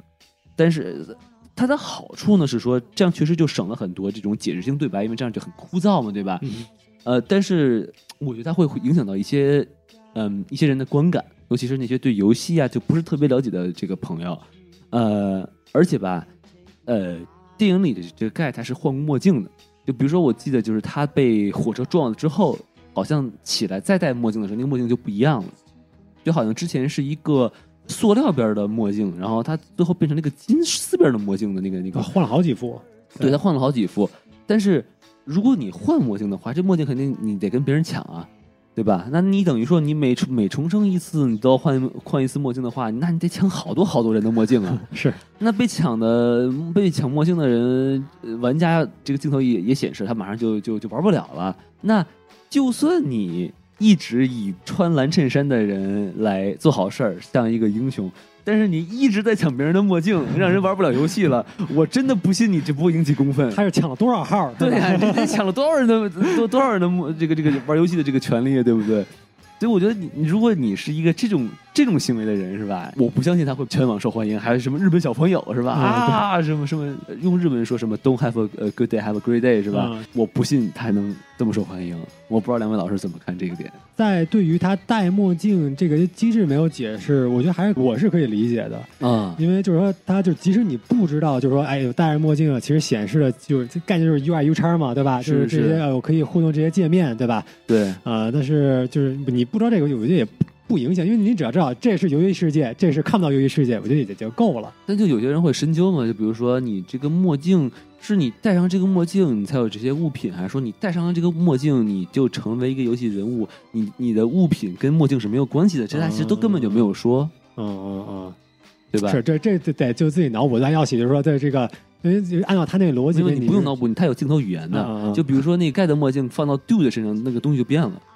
啊，对对对对对，所以说这个墨镜会把一个无论是玩家还是 NPC 变成一个玩家，他没有任何去解释嘛，嗯是所以你得你得去靠这些一些信息去补充这些东西。比如说这个像像他们去吃冰激凌那块儿的话，米莉就说啊，这没有任务，把眼镜给摘了。也就是说，玩家并不一定要都要戴着墨镜，他们其实就是戴着墨镜会看到这个任任务务啊，对对，所以所以我觉得就是他就埋的就比较深，但我确实是觉得他不做一些比较系统的解释的话，可能真的会让一些人就看的不是特别明白。我不知道这个西多老师您怎么看？对，我觉得其实王老师说的是特别对的，就但我们几个人对这个电影的整体不满的地方都是逻辑啊，或者说设定上的东西。那王老师作为一个工科生，作为一个工科游戏玩家，对这个戴眼镜这个事情特别就特别的上心。我自己看来是没有什么可以洗的，就包括我我最后他战他战胜 Do 的方法是把这个墨镜戴到那个 Do 的那个眼睛上，但是这个东西其实也没有逻辑去支撑啊，就是为什么对对对戴上眼镜之后，他就一定会去追逐那些眼镜里的东西，没有没有人解释过这后面的很多机制，所以我觉得这个东西确实没什么可以洗的。但回到就是如果硬要洗的话，还是就那一句话，就是您先不要带脑子，这个电影不适合带脑子看，对吧？对，因为的也没有脑子是吧？对对对对，我们都不带脑子就挺开心的，对。对对对对对，当然这反正就是说，他就有点取巧嘛，对吧？他就把好多是关键的转折点变成一个笑点，你一笑你就忘了。对，说的特别的对，就是他其实呃，我们如果从好的角度来说呢，就是他确实呃，这个电影在不管是在节奏上，或者是在笑料的这个编排，包括我们刚才说的很多这种彩蛋的安插上，他把这个电影的节奏带的不需要你去思考，然后你也可以很顺畅的看下去，而且看得很开心。哎，那对，那当然我们。这个像我们这种看完了之后还要回来仔细捋剧情做节目的人，毕竟是少数嘛，对吧？就会变得挑剔一点。是是是，哎，好嘞没错，。那我们不行的地方可以先说到这里，然后我们现在把这个剩下的四十分钟交给西多老师啊。啊，这我也我我不喜欢的地方，其实也跟刚才我觉得整体上来说都差不多了。我觉得像王老师，您作为一个工科生嘛，就是具体的这个细节上的一些设定，您觉得比较难以接受。对那我就是在一个整体上的一些设定上，我觉得可能就如果我们去想的话，也不是特别的合理。就比如说我自己一直比较耿耿于怀的就是啊，这里面 NPC 里面作为 AI 的，难道只有盖一个人吗？还是说这个系统是用在了所有的 NPC 身上？那如果如果是没有用的话，那其他的角色到底会不会成长？就比如说像 Buddy 这个作为盖最好的朋友，那很明显他们的记忆是每天都在刷新的。虽然他们每天在经历一样的事情，但是他们的记忆是会累加的，要不然他们也不会有感情越来越深刻的这种感觉。但如果就如果说他们的记忆是会增加的话，那他们的情绪是不是又会相应的做一些改变？就是在这些东西上，整体的设定上，我觉得这个电影做的是很很糙的。就是他，我们还是说回刚才的那个那一点，就是这个电影不希望我们去思考这些东西。是，但就是对，但尤其是你像到最后，他们都已经到了一个这个 free life 了嘛，是吧？那其实作为 buddy 或者说说作为其他所有的 NPC，如果说他们不是可以自我成长的 AI 的话，他们都脱离了本身的那个程序的那个写法。那啊、呃我们怎么去理解呢？是他到了 free life 这个程序的背景之下，他们又通通都变成了可以成长的 AI 吗？还是说他们其实已经全部崩溃了？这个我觉得都没有办法去思考我。觉得这可以洗一下啊。我觉得盖之所以他能这个打开新世界的大门啊，是因为他等于说有一个触发条件，就是看到一个符合米莉的女孩子，他就会情窦初开，一发不可收拾，是吧？对，然后没错呢，然后然后就是你就会像这个电影里显示那样，哇，这一下这个这个世界就变成了彩色的了，是吧？所以我觉得就很有可能其他的 NPC 呢，他们只是没有达到他们的那个点啊呃，。对，我觉得这这点其实应该算是有吧，但是我我觉得，我觉得新闻老师评判这点也是对的，就是刚才咱们也提到，就很多这个电影做了很多是蜻蜓点水的这样一些，哎，有他碰到哎这个点，那啊可能这个点就是都没有点水，只是蜻蜓看了一下水面儿，这么这么肤浅的一一点点，就是说，那每一他他们应该，我我的理解是每一个 NPC 都是有一个成长 AI，、嗯但是需要有一个触发逻辑，是对吧？你看像之那个做咖那个做咖啡的女孩，后来也是有成长，能做 cappuccino，能做 mocha 这要要个奶茶要。做奶茶是吧？对啊，对，所以他们该碰到了，因因为另外一个人有一个新的需求，是他是他的出发点是有别人有新的不同需求，他会触发。然后另外那个金发美女嗯是吧？就他就需要别人说，哎，你你也可以的，对吧？你你也是，你可以不用这个男性的大英雄，你也可以的。然后他又开始去写长篇论文去了。哎 对吧？所以可能就然后他们到这个 free live 里边，就是这个更更大化了吧？然后这个这咱们可以之后也会再再聊一下，就是说在 free live 上面这些 AI 怎么样去成长？为什么玩家后来又哎会想去看 free live 这些点？是也就是为了看这些 NP 怎么去成长嘛。但是嗯嗯确实这电影它不可能花太多的篇幅去聊这件事情，哎只是简简单单的碰了一点点。是还得有时间放彩蛋呢，是吧？对哎 对，那其实说到这个，就有一个，哎，我也可以问一下两位老师，就是我思考的一个点，就比如说，它这里面其实有一个很重要的剧情点是盖他这个角色被，其实就是我们比较熟悉的说法，就是被初始化了，对吧？哎，那就是他作为 AI 成长出来的所有的东西，就其实按照逻辑上来说，应该就是消失了，因为它回到了之前程序设定的那个点。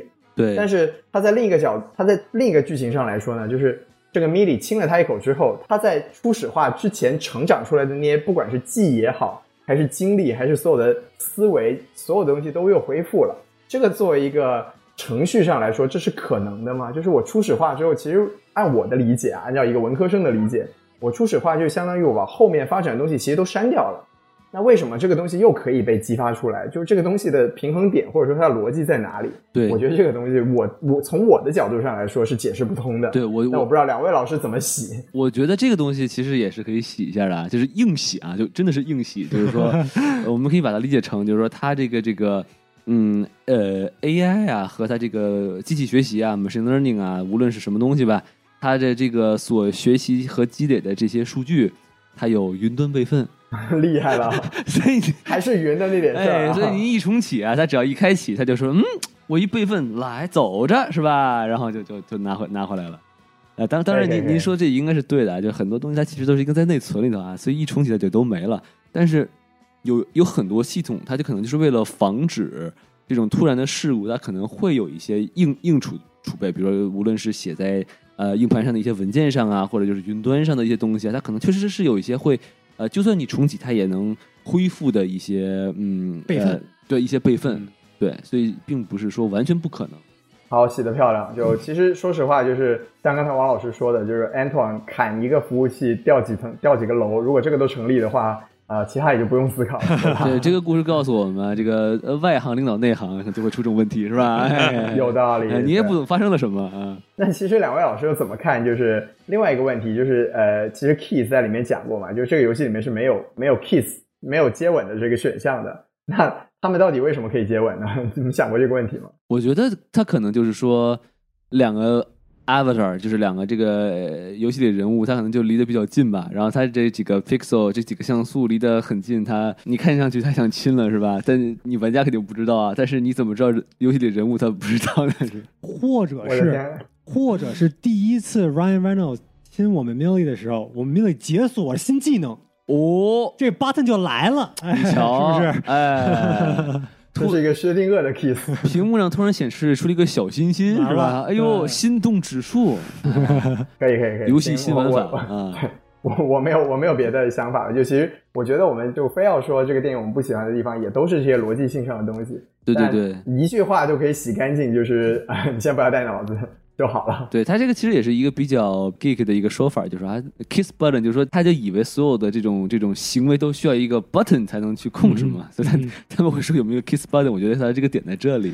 对，然后他也是想反向说，哎，那 Ryan Reynolds 这个角色肯定不是一个玩家，是因为玩家是找不到这个按键的，因哎为因此他必须是一个对吧线上的一个 NPC 才可能做出这样一个举动。对对对，所以说所以说到时候这个这个呃 Millie 这在游戏里怎么去主动亲的这个 guy 的话，那可能就真的就是把人物离近点儿，对吧？对哦，你看这个东西万有引力啊，是不是？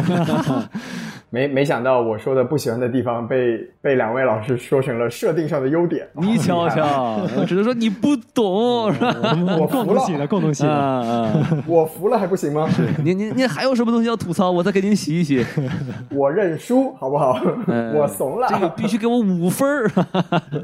对我怂了，好吧？好嘞我现在就加薪去。是是是，好嘞。那其实我们说到这个这儿啊，其实这电影说说的就差不多了。里边还有什么要补充的吗？挺好看的，嗯，推荐去看，赶紧去。哎，行，说的漂亮，哎，那咱们说到这儿呢，那其实就可以说一些这个呃外延环节，就是再说一下这个影片和剧情之外的东西。毕竟我们是请来了我们这个游戏制作人 David 老师嘛，我们必须要抓住他，然后聊一聊这个和游戏相关的一些一些东西。哎，我们毕竟也是请来了这个游戏制作人 David 老师啊，对不对？您您要不您先说一下您具体是做什么游戏的？我是做英雄联盟手游，哦，厉害了，对我是负责游戏内的这个整体的产品负责人。然后，所以我在看，这就是咱们这个《失控玩家》这部电影里边看到安堂的他需要做的一些决策。啊，先不评判好坏，但是他需要做这些角色上面，我还是蛮蛮蛮感受深处的。哎，太好了！毕竟那看来您跟这粉麦是同行啊。哎那我们就来问一下第一个问题了啊，就是说，呃，电影里的这个 Free City 啊，孔老师说是 Free City 是吧？啊，就是它里面做的这个，哇，又又有这个坦克啊、飞机啊，然后然后里面还有 AI 啊什么的，是吧？就这种游戏，它现实中到底有没有这样这么一种游戏呢？或者说，或者说，如果有的话，能不能像这个电影里这样做的那么好呢？我对于他想呈现这个游戏的可玩性，我是分到了四点来来去理解它的。哦，我觉您来说说。我觉得第一点，也是它应该是最亮眼的点，就是为什么这个游戏应该要存在的意义，应该其实就是作为一个社交平台，哦对，吧？就是一个多人你可以上来，对吧？可以一起聊天儿，一起抢一起抢劫是吧？一起抢劫。啊对，但是就哎，我可以在一个大群体里边找到这种存在感，哦，这种对吧？可以在这被 belonging 嘛，对吧？这是一个一个追求，呃，这点我应该是他作为这样一个社交平台，应该是他的一个比较一个命脉的这样一个模式。就等于跟现在有的这个魔兽世界就已经很像了，没错工会啊，工会就让大家在虚拟世界中有一种归属感。没错，归属感，对对对，所以这是我觉得是第一点，它的可玩，这是为什么它会有可玩性对，啊、第二点呢，对吧？应该这应该主要在第二幕我也比较体现。其实其实这点也是我比较遗憾，在第三幕没有再怎么体现了。哦，就是其实，在第二幕里边，你看女主还有话换枪，是对吧？换装备啊，在不同场景，我要对对不同敌人，我要用不同的武器什么，对对对，有这样的感觉。那不管是格斗游戏啊，还是咱们这个堡垒之夜啊，需要有一个竞技技术上面的一个提升。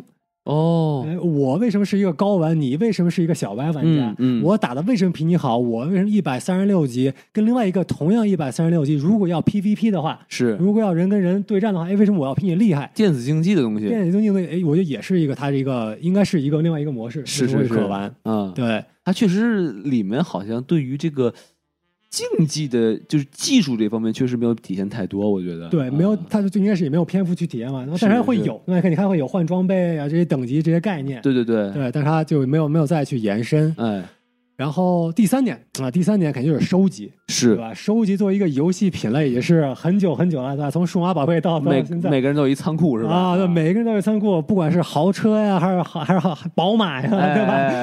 啊，还有装备啊，还有哎那个玩家收集的彩蛋库，对吧？就是那个他他们去找那个文文件，啊。那，里边不那也是对吧？就是这一个收集，哦，收集自己的高光时刻，是是是是对吧，嗯，这些也是哎，我我作为玩家怎么体现我跟你虽然是在一个游戏规则里边会不一样的，是。我们是不一样的烟火，哎，就是靠这些收集，靠这些自我表现来去体现的。不不一样的烟火不是不一样的烟火是吧？我我不太一样。嗯，最后最后一点也，我觉得也就是现在，其实 GTA 五，其实现在北美玩家把它玩成的一个状态，它其实就是人物扮演。就 GTA 五它不是线上游戏吧？GTA 五出来的时候，它是本身自己有一个故事线，嗯，它是它是线上，它是有一些也可以做任务啊、做活动啊。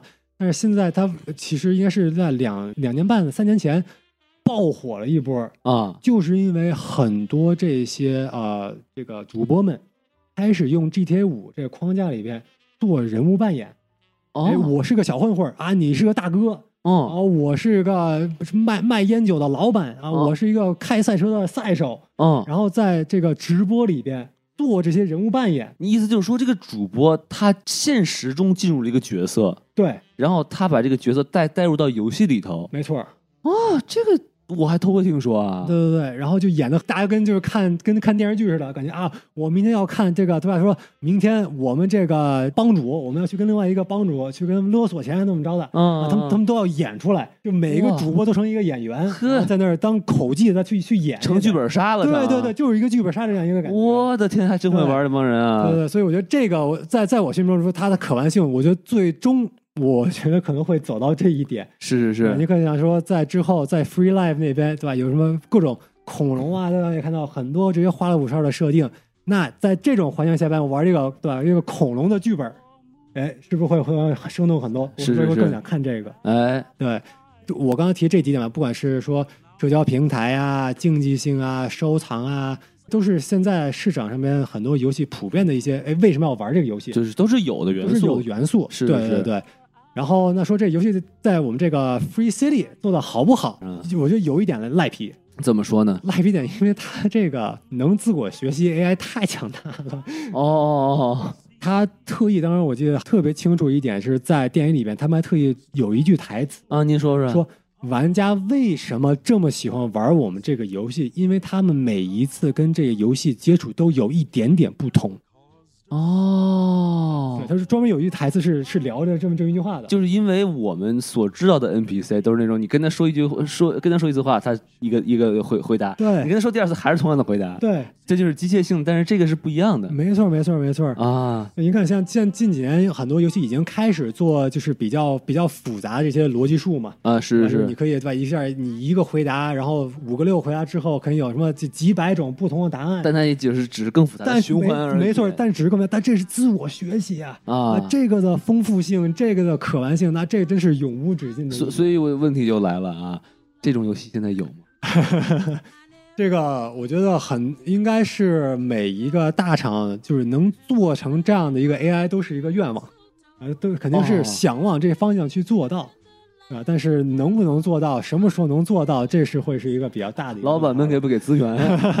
呃，这这个资源量级，其实这是当时可能也是作为你觉得我能得花多少钱呢？如果要那么做出个这种会自我学习的游戏，我我觉得目前目前应该不是一个钱的问题，哦比较恰当一个比喻，就类似于像特斯拉这车，啊，它现在需要靠镜头识别来去嗯判断怎么开车。是。其实这就是一个哎，通过对吧大量数据的学习，对对对对对，哎来去判我应该做什么一个决策，嗯。对吧？就是说，就是如果拿这个套话，特斯拉认为就是一个时间问题，是。只要我们这个这个芯片对吧分析的速度能够支撑支支撑了采样够多，够多了啊我们就可以了，是甚至能超越人类这已经可以分辨的这个速度。超过任何老司机，王老师都不在话下啊，。那是，嗯，对，但只不过现在硬件设备还没到呢，不管是什么 Moore's law 啊，什么 Wright's law 啊，对吧？这个就是硬件跟软件迭代速度这些定律上面，就有一个时间问题吧，咱们慢慢等着再再过几年可能就有了。啊，反正简而言之，现在这样的游戏还没有啊，朋友们，目前就不用等了啊。哎，对对对，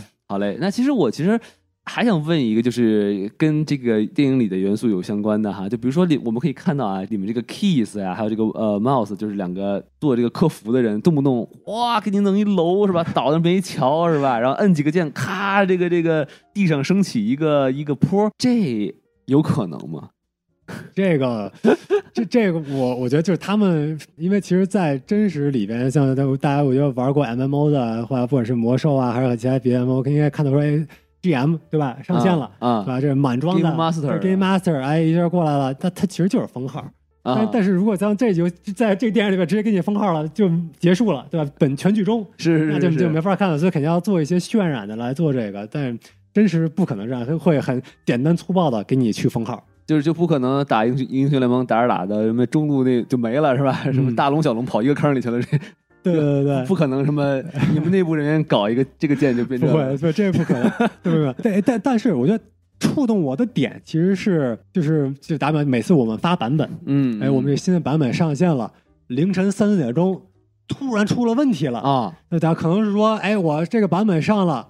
我这个快乐方男，我这个 Q 技能突然 Q 一下是 Q 五下，哇塞，这这这种问题真的会是凌晨极致极致快乐，这极致快乐。啊。对，如果这这有确实有可能发生的，啊如果这种发生了，确实得是三四点钟啊爬起来，啊。然后哇招群一一群的，得这有这个专业人士得过来一些讨论我们怎么样去解决，什么时间线去解决，嗯对吧？这些解决手段，然后怎么样去跟玩家去官宣，确实会有这么一一套一套流程。然后现场就给他改了啊、肯定会对，这这一般会发一个热更啊，对吧？啊，或者如果是一个配置，可能就线上给改这么一个配置就，就还是会通知一下的，还会通知。不会像这里面啊，对，咔了个键是吧？就对对对，就改了对，大家，比方像我们我们游戏原则就是肯定会让玩家尽量完成现在一个对局，嗯，在嗯非对局的情况下，不影响当前体验情况下，哎，给你改掉，给你修补掉。哦就是意思就是说，那亚索正快乐着呢，你能把这局快乐完，下局就没了是吧？对对对，所以对吧？这个对我我理解他们的是这个迫切感，是我说我是是得出问题了，我赶紧去去解决，对吧？啊这这个这个体验确实是会有的。呃是是是，哎，那我再问个问题啊，就是你看这个里面还有一个镜头也很有意思，就是说一看，哎呦，这个布鲁舍的盖火了，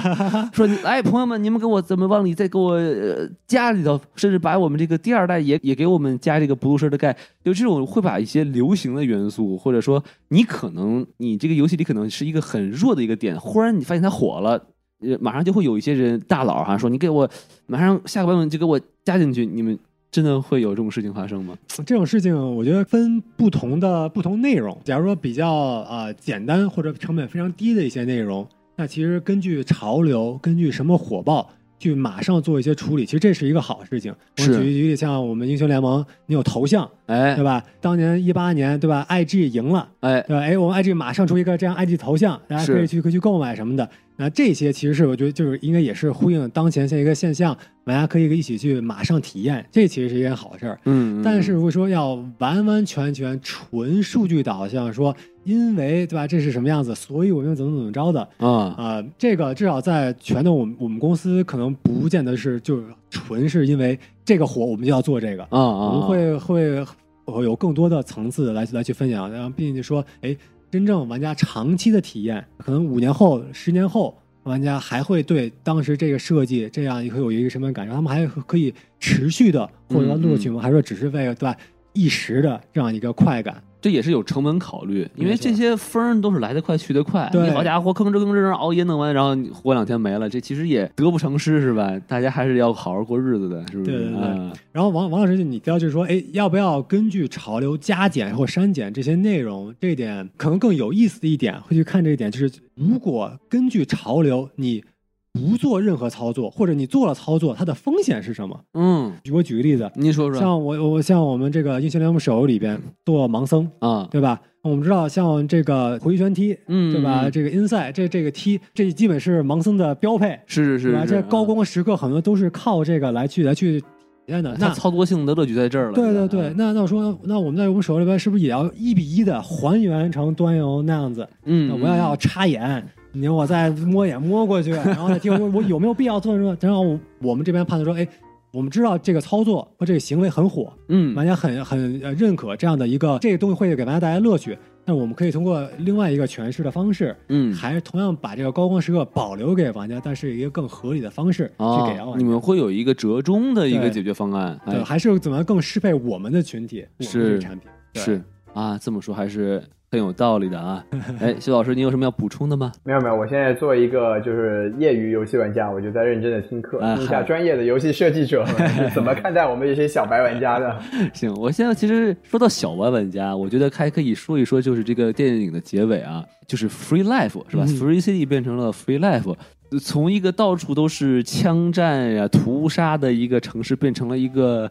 呃，人间仙境是吧？嗯有恐龙，有这个大山，有泉水是吧？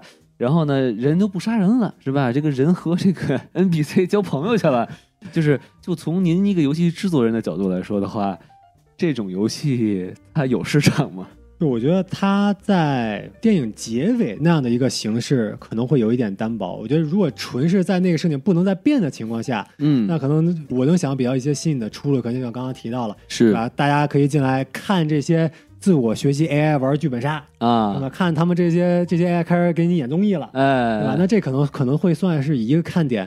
当然，王老师你提到这一点，我是想到的说，其实我是相信他们毕竟是一个自我学习 AI，就假设你有这技术了，你有这个技术了，如果咱们真的有这样技术，真的是太强了。啊，然后在这点，王老师，我觉得你当时其实是启发我一点，就是咱们其实这个电影本身一直在聊自由是对吧？这样这样一点。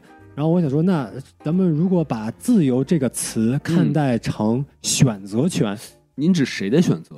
就是 AI 的选择还是玩家的选择？双方的选择。嚯，双方的选择，我举个例子，就是说，现在在游戏最后，不是在电影最后的时候，他们在现有的 AI 选的是啊，这个和平生生活，对吧？这个体验生活。嗯，但是我相信他们在自我学习更久了，啊，有更多的体验了，嗯那可能说，哎，现在他们的北半球成了这 MOBA 天下，啊对？吧？南半球成了射击天下。啊，是，然后对对？这个西边、东边，哎，都每个区域都有不同，哎，西半球模拟人生是吧？哎，对我不同 AI，我想要干什么？对你，我也不是说所有 AI 就想安逸生活，我也想有刺激的，那我就可以有刺激的。嗯，那我作为玩家，我想要体验什么样子的，这个 AI 里面已经给我开发到所有的了。哦，就等于说，它这等于是一大杂烩，没错不同性格的 AI 来组成了不同的这种部落，然后你玩家喜欢那种玩法，你就去找他们就行了，是吧？对啊，这个还挺有意思，的。这真是一个我们一个开发者天堂，以后作业都是别人给我做作业了。哎，对，你就把，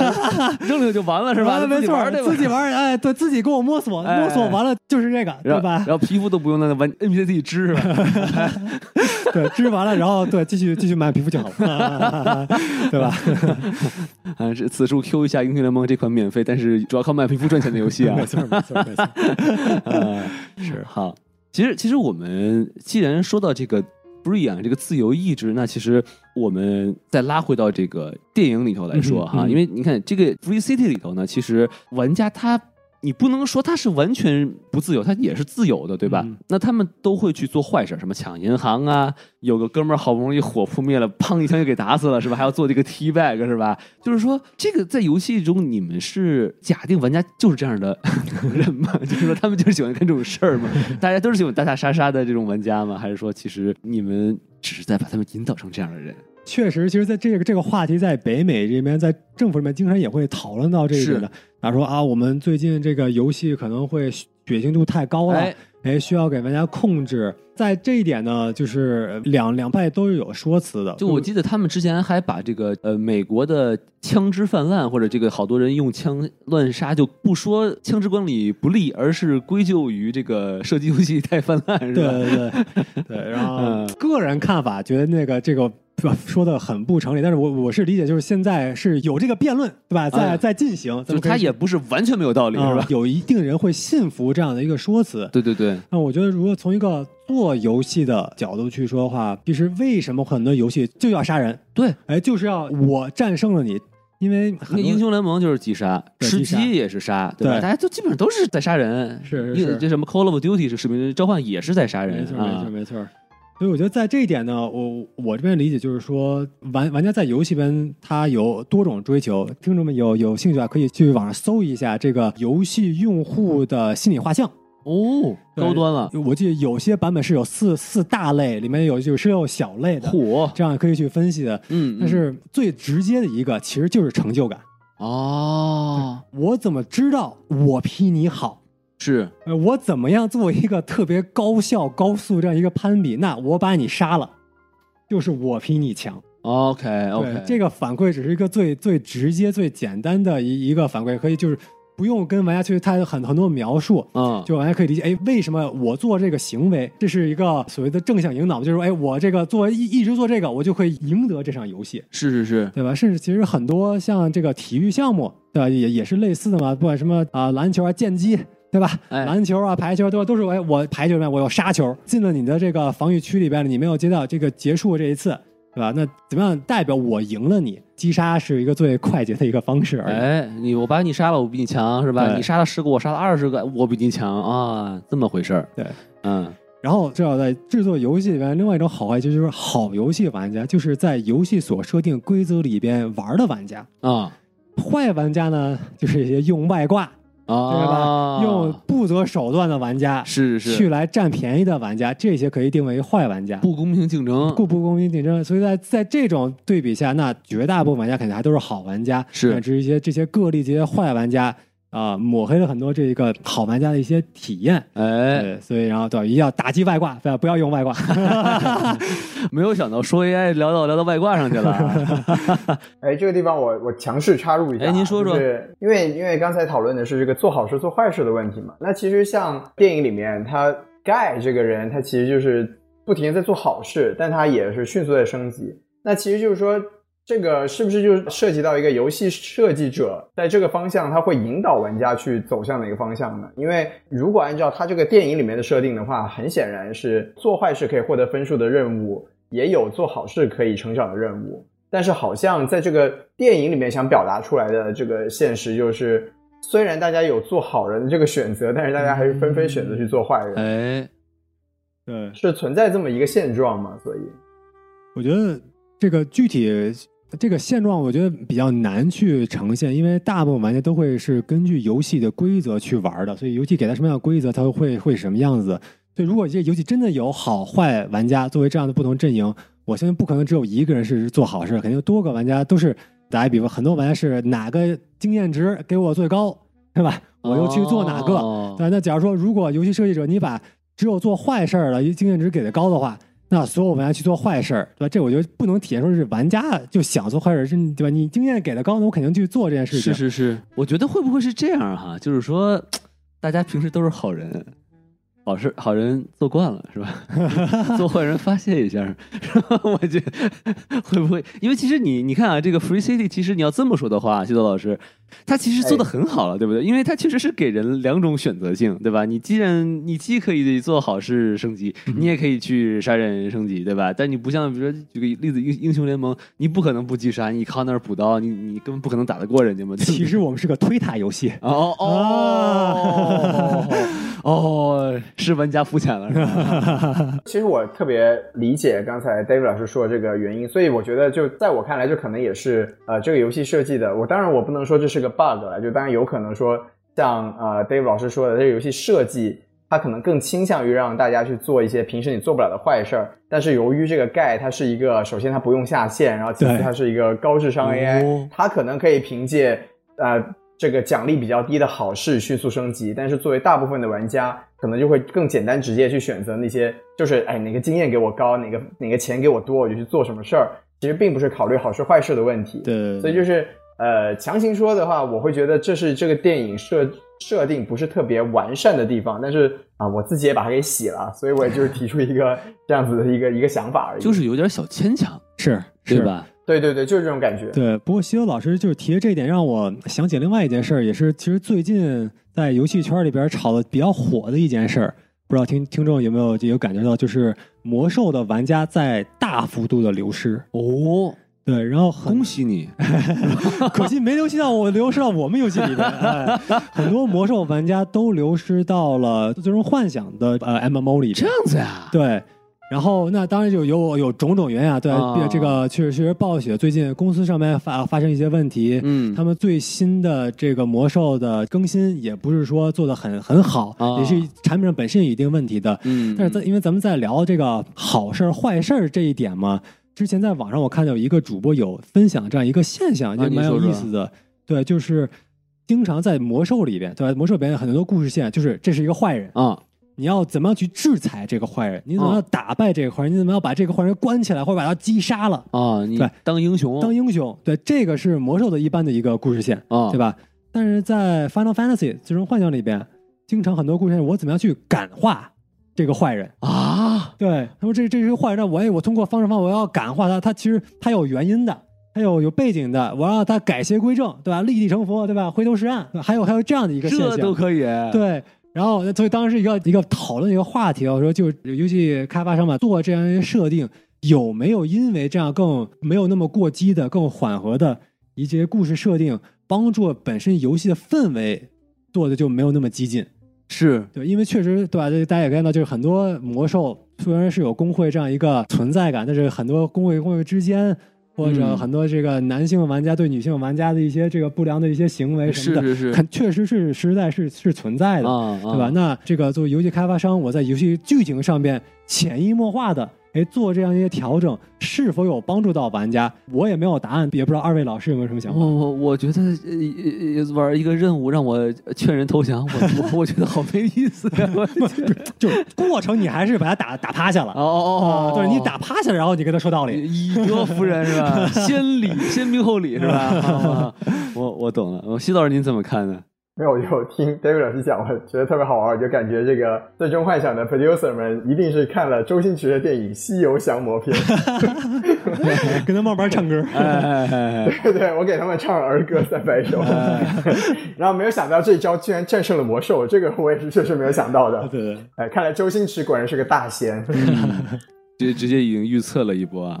行，是的，那我们其实刚才啊，我觉得刚才我们其实说了一个现实版的，能不能做出这个呃 free life 哈？呃，我们其实说些理论的东西，毕竟您是呃行业大佬嘛，对不对？就是比如说我们刚才讲的这个呃人工智能 AI、机器学习 machine learning 是吧？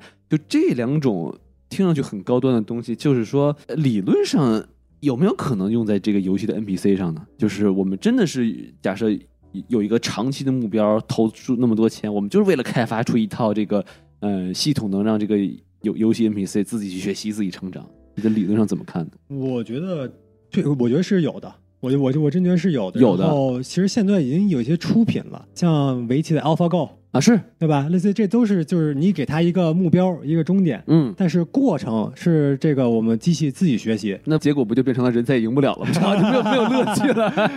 但你可以调整难度。哦哦对它，它那些都是他是算段位的，像跟柯洁打那就是最高段位、啊顶段位，啊啊啊对吧？它跟像跟如果跟我下吧，可能就是一个两年级的一个段位啊啊，对直接放水是吧？啊，对，直接放水这都是可以的。它它啊它可以可以很巧妙的让我觉得我是通过智慧赢了他，这当然可以都可以哦可以，做这。太高了，对，聊到这个 machine learning，我们游戏也有也也是有一定的去运用。有吗？对英雄联盟也有这个 machine learning 啊也也是在部分情况下，可能做在对我们的 AI 上面也是会会去利用的。当然，我对这个领域其实不是特别特别熟，也啊是更多是那个知道一些皮毛，可以跟大家简单分享一下。您说说，您说说，英雄联盟的很多我们在 AI 上面会做一定的这个这个机器学习，嗯，然后它这个这个专属名词啊，这我也是今儿刚看到，在这个叫监督性的学习。哦，监督性的学习，打个比方说，我要训练我的这个 email，嗯，我现在 email 会收很多垃圾 email，是，我会给这程序说，我有这么就是十种不同类型，嗯。然后我之后我要培训这个 AI，教导他说，以后你收到一个新的 email 了，等帮我去给我在我已经制定好的一个归类里边去帮我去投放，嗯啊，这是一个很很简单的一个所谓监督学习这样一个例子。哎，对，所以像在英雄联盟里边呢，目前是我我我们能想到的有两点啊，来第一点就是说，哎，怎么样能让我们这些 AI 电的这些电脑打得更像玩家？哦确确实会有。然后，所以在这个途径就是说，我们收集大量的玩家对局里面的操作，嗯他们的这个走走动的规律，嗯对吧？这这些收集这些数据，然后通过这些数据做一定的分析，然后再去引导，让我们的 AI 自己学习，然后它之后也会可能走类似的这样一些啊步数啊，类似这些走位啊，啊去模仿。这游戏里这 NPC 就是个马老师，走位走位走位蛇皮走位，对对对。啊所以之后之后，我们马老师马上就 AI 化了，是吧？对，所以这是这是一方面，然后另外一方面呢，啊，也是其实对我们这个英雄联盟手游也是非常重要一点，就是怎么样更好去在前期定位玩家的水平是什么样子的。啊，就是因为对吧？我们英雄联盟手呃手游，我们现在很多比如很多玩家已经在手游 MOBA 品类上面已经是啊、老玩家了，哎已经很熟悉这个这个类型的游戏了。那跟一些小白玩家，你的操作、你的水平就是很不一样。没错没错那，如果我们能够通通过机械学习的方式，通过就前几局就能判定说，哎，这个玩家他就是一个高端玩家。啊那我们之后可能给你看到的，不管是任务啊，或者其其他的很多内容啊，上面会做一定的调整。哦那相比说，如果你是一个小白玩家，那我们肯定会给你推荐更多教学，嗯啊，更多学习。是任务更简单，死一百次啊，这我会哈，好这这这这这会的任务都是对任务都是一样的，任务都是一样的。对，不过但是但是就是这就是意思嘛，如果能够更好的帮助我们理解玩家，我们也可以更帮助玩家私人定制玩家想要看到的体验。嗯嗯对肯定是是有用啊、但是在游戏领域上面还是比较初级的，肯定不能像跟跟什么特斯拉比，那肯定是对吧？大巫见小巫了。对对对对对，我们还是比较基础的。嗯嗯。肯定还是投入的不会那么的多嘛，对吧？就毕竟就是说，这个游戏的核心并不是机器学习，对吧？没错，没错，没错，没错。嗯我提这几点只是非常基础，就是现在能想到的。嗯，当我们这嗯机械学习对吧，它越来越强，肯定我们能想到更卓越的这个使用的方式方法啊。不过另外一点，就是也是当时我想吐槽这个电影的一点，那您说说，机械学习要所抓取的数据量级，它所需要的数据管线的需求是要比一般就是格式化这些数据的需求要大的多的多的多。哦，那但是我们看，我们也看到，对吧？这个电影里面到后边我们没有了，对吧？这个公司里边这么多服务器了，对吧？这个电脑们都没了。那卡就剩一个了，是吧？啊，就自己家里边有有有俩 Alienware，那就 OK 了，还能支持这种自我学习 AI 的数据的所需求，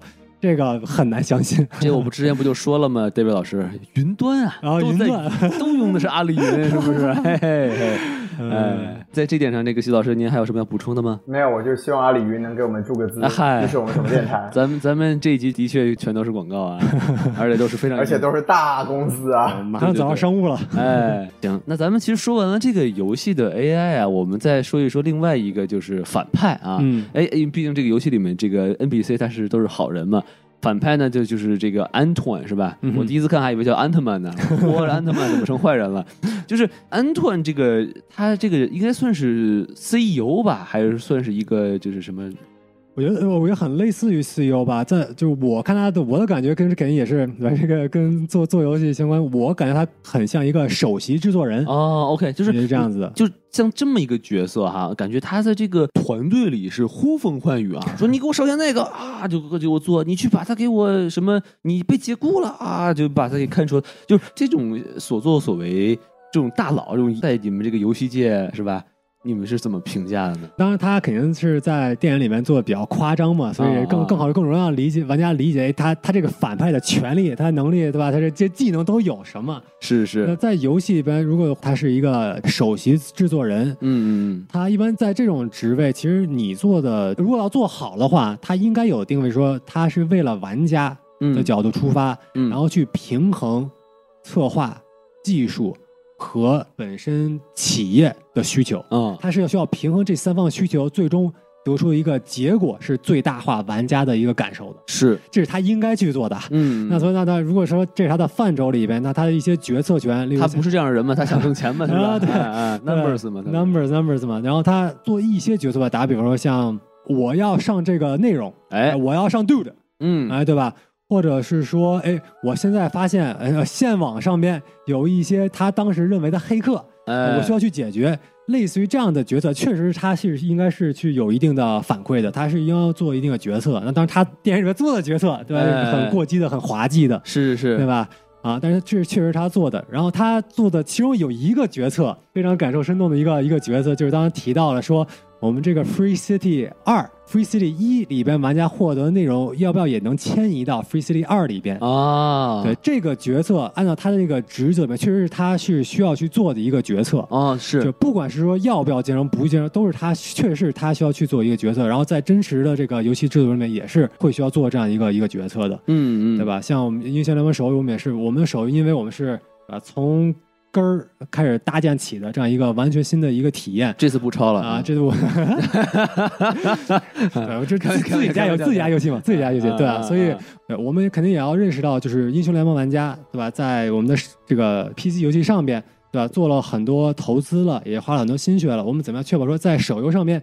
我们也能呼应到这些玩家。我说我们看到了你在这上面的心血，我们也要给你一定的福利。这个真的是我们很慎重需要去考虑的一个话题。当时他在聊这一点，我也是啊，当时在我们的岁月里面也是要考虑到这个问题的，还是蛮蛮蛮有趣的。但你看他在这个安托在电影里面这种呼风唤雨啊，他基基本上说什么就没人敢说，他说往东就没人敢往西，就这么一个角色，你们有这种人有这种人吗？职位 这么高？对，我觉得他这个也是肯定是推到一个极极端了。但是做一般这种所谓的制作人，对吧？他们叫 executive producer，啊，对是这样一个职位，他决策权啊确实在这个人手里的。啊假如说，他说我我就是说，在这个时间段，我必须要去上 do 这样一个内容，啊，对吧？我要要上，那这个决策权确实是在他的手里。但是一个称职的对 吧制作人，他的职责其实不是说我要我为了做这样一个决策，为做一个决定而去做决定，他的应该的工作是说，哎，我要去考虑美术他们的一个反馈什么样子，技术是一个什么样子，啊策划是什么样子，收集完之后做一个综合对玩家好的一个评价，也是玩家好的一个角色才可以。那这工职位挺复杂的哈，不但要呃考虑玩家，还得说我的这个团队到底能不能做到这一些，是吧？对，跟这个安特完全不一样，。其实应该应有的姿态，其实是一个做妈做爸的这样一个姿态。对是是啊，呃，他这直接成一个祖宗的姿态，其实是对我我们是没有的。是。刚才我们说了很多这个与游戏和游戏业相关的这个外延问题哈，我们现在这个我们也可以发现啊，西子老师已经沉默了很久啊。那我们现在就是让西子老师来说一说他很关心的一些外外延的这个问题吧。对，其实首先非常感谢这个 David 老师的分享。我作为一个真的游戏玩的不多的人啊，就是确实学习到了很多东西，然后就也希望以后还有这个游戏公司可以请我去工作啊。这个哎又说回这个问题了，对，没有，那咱们还是拉回这个我比较熟悉的电影场域啊，就是那这部电影呢，其实它比较难得的一点是，虽然它堆砌了很多的 IP，但是其实在今年啊，尤其是在这两年这个疫情环境下，好莱坞也非常低产的这么一个大环境之下，它是一部可以说非常非常难得的一个纯原创的电影。尤其是在今年以来，二零二一年以来，北美到现在目票房目前前十的电影里面，这是唯一一部完全原创的电影，啊其他的要不然是续集，要不然是翻拍。所以就是从这个角度上来说啊，这是是非常难得一个事情。是但是我们换一个角度来说，就是这也是迪士尼的一个通病吧，就是这个电影它虽然说是原创的，但我们刚才讲了很多啊，就是它首先它有很多过去的电影的影子，对就我们刚才说了，像乐高大电影啦、楚门的世界啦、无敌破坏王啦等等等等，那就给尤其是像我我说我的观感，就尤其在第一幕的时候，它的一个原创性给人的感觉就是新意好像不是特别够，哎，那另一方面呢，它又在很爽的地方，它其实又是靠很多其他的 IP 顶上来的。那这就就给我一个思考吧，就是说，那首先这算不算？就不知道在两位老师看来，这还能不能算是一部纯粹的原创电影？就因为像我们刚才说了，它不仅有别的作作品的影子，它还有很多 IP 的堆砌。对于两位老师来说，会不会把它放在一个原创电影的范畴里面？我的感觉呢，就是肯定还是算原创的，因为它毕竟这个故事是全新的嘛，而且它也没有说什么前面有一部啊什么的。虽然说呢，其实像西西子老师说的，它有很多电影的一些怎么也不能说叫抄吧，就是说它影子吧，或者说借鉴吧，但。这个故事上来说，电影都这么多年了，是吧？你很难说哇，你突然就有一个全新的一个一个一个套路，我觉得这也是很难的。而且我觉得也没那么明显的一些这种完全跟什什么什么电影一模一样的这种所谓的抄袭嘛。而且我觉得其实，嗯，它的这个借鉴也好，或者它的一些 IP 也好，我觉得其实是一个很有趣的东西。因为疫情的情况下，大家都在家里面待着，所以我觉得其实大家玩游戏啊，然后看一些老片儿啊，我觉得其实你把这些东西融进去，反而在这个现阶段来说的话，更适合现在的这个观众去接受吧。因为感觉大家都现在都更宅了，然后所以你你的这个所谓的原创宅化是吧？有好多梗在里头，好像确实是是会。影响现在的这个呃观众的这种呃体验嘛？虽然我我这是我的一个推测啊，我并不确定是不是这个制片人真的这么想的啊，但是我是对于我来说还是挺受用的。呃，然后从另外一个角度来说呢，就是我我知道西鲁老师他讲原创，我感觉他能他指的就是拉拉烂的这种感觉啊，就是说 就是就是说整个这个故事从头到尾，它是一个不沾任何其他电影的边儿的一个。嗯，一个作品，我仔细想的话，可能真的我好久就没看过这样的电影了。甚至于，就算有一些，看它可能也不是很精彩。所以说，我觉得我可能更希望电影精彩，让我看着爽。比起你是否原创，我更在乎的是一个观影的感受，这是我的看法。然后，David 老师，您怎么看呢？对我我非常同意这个王老师，他好看嘛，对吧？好看，我就可以舍去掉很多这个其他技术上面的一些一些问题。对对对对对，然后我觉得本身这种就是组合拳打出一个新的套路，这个我觉得这还是可以去赞美的，对吧？虽然不见得是说在一个一个创一个新的拳法，对吧？这个没那这么厉害，是但是就如果我这边再强拉回游戏界，对吧？很多很多游戏。所谓新的游戏，它也不是完完全全就以前没有新力的，是，对吧？像当时的 PUBG，嗯嗯，对？吧？但这个绝地求生，对吧？也就是说，这个吃鸡加上射击游戏吃鸡就是 PUBG 啊啊，对，吃鸡那个机制，哦哦哦？这个一百个人，最后最后只剩一个人，这样这样获胜，啊加上一个就是大逃脱，对吧？加上大逃杀大逃杀，啊加上一个射击，对组合一起就成这个游戏了嘛。是是是，那这其实这之间这两个元素也都有，但是你组到一起嗯融合的好话，我觉得这可也是可可以算是加分的。对对对对对，而且你看，就是 PUBG 确实火的一塌糊涂，在啊对啊全球啊，没错没错，但是你说你你不知道大逃杀吗？大家都知道是吧？你你你们没玩过 CS 吗？大家都玩没错但是你就是忧郁一结合，哎，大家觉得这有点意思，没错没错没错。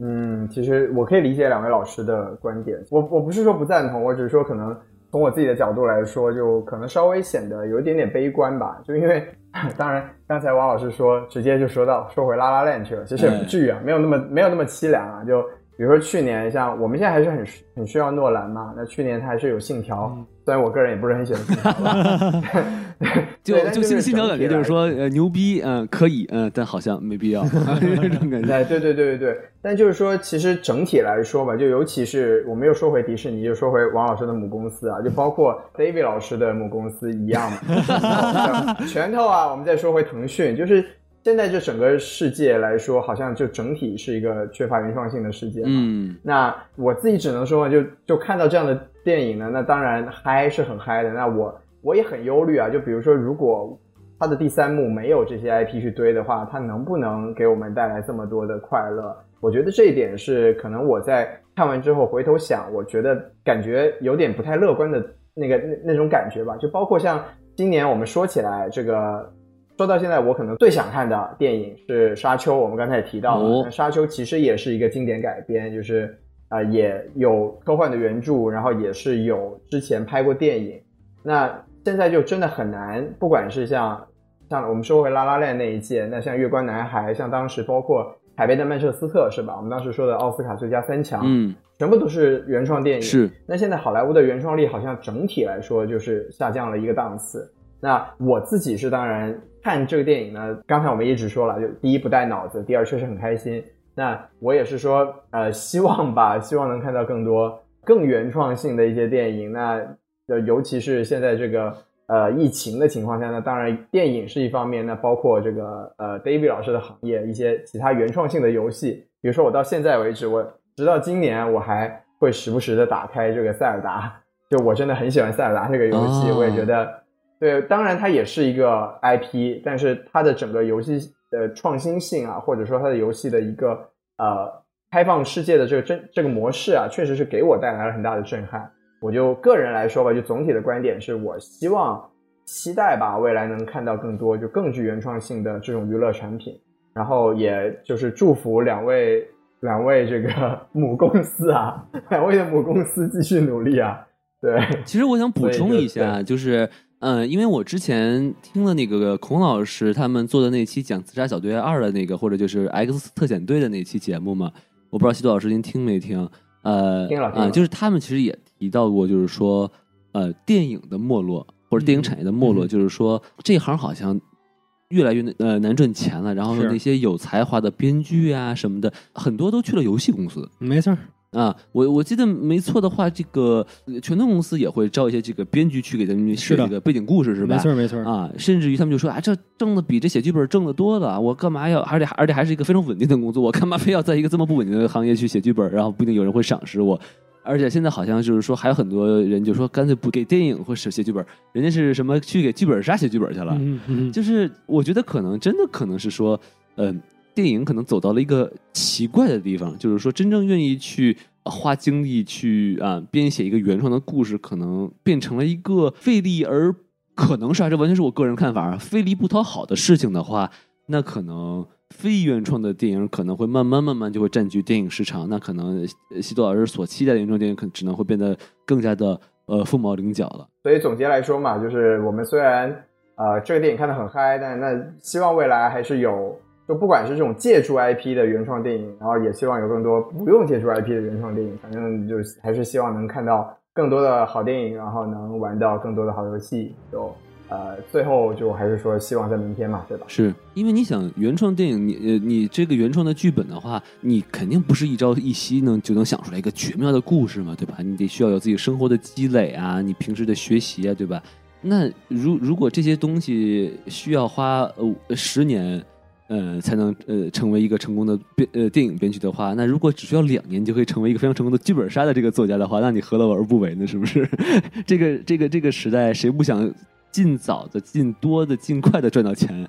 所以我觉得这个东西是一个，呃除非家里有矿啊，你否则这真是一个很难去强行让人去做的事情，也算是一个非常悲观的一个发言吧。我我这边有一个解读，可能是说这种很多利用 IP 或者已知 IP 的这些现象，其实是体现观众或者是玩家他想有更多的参与感，嗯，玩家想有更多的互动感的这样一个一个现象，哎，对吧？打比方，不管是拉拉烂的呀，或者这些全新的电影，它是一个艺术品，是看得懂的人大家就很懂，对对对对对，我们看不懂的人，我们就就看哇，它很好看，嗯嗯，对。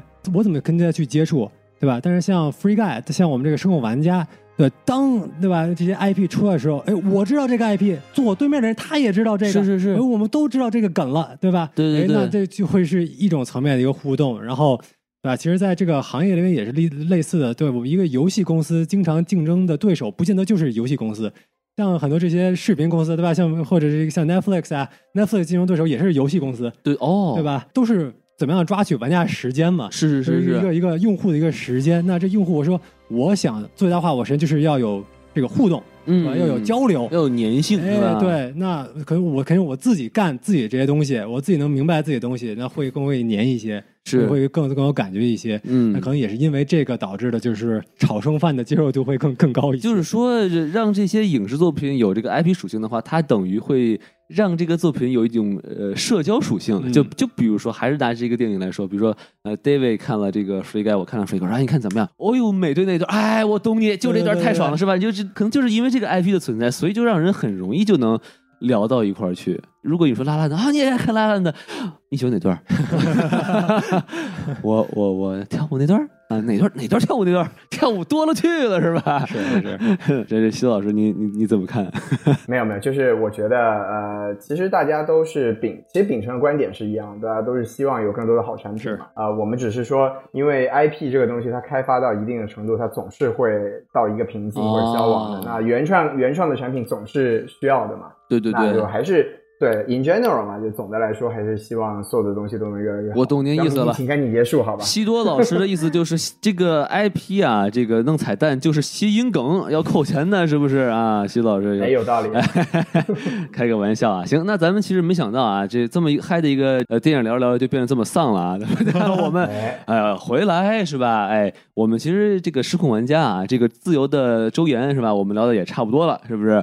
是。啊，我们现在要给大家 rap 一段了啊，还没有看胡说八道。哎。我们要跟大家说一下我们的这个微信公众号啊，S M，来给您一个 beat 哎，对，drop the beat，呃，S M F M 二零一六。对 S M F M 二零一六，哎，大家加入这个微信公众号啊，里面有我们这个二维码，然后扫描二维码呢，有这个呃机器人可以邀您到我们的这个粉丝群里头，然后可以和我们这个呃主播呀，还有这个非常有才的这个听众啊一块儿来讨论电影，非常的非常的有意思啊。那好，那我们这期电影就说到这里啊，感谢您收听到现在啊，哎那我们这个下期节目再见，拜拜。拜拜。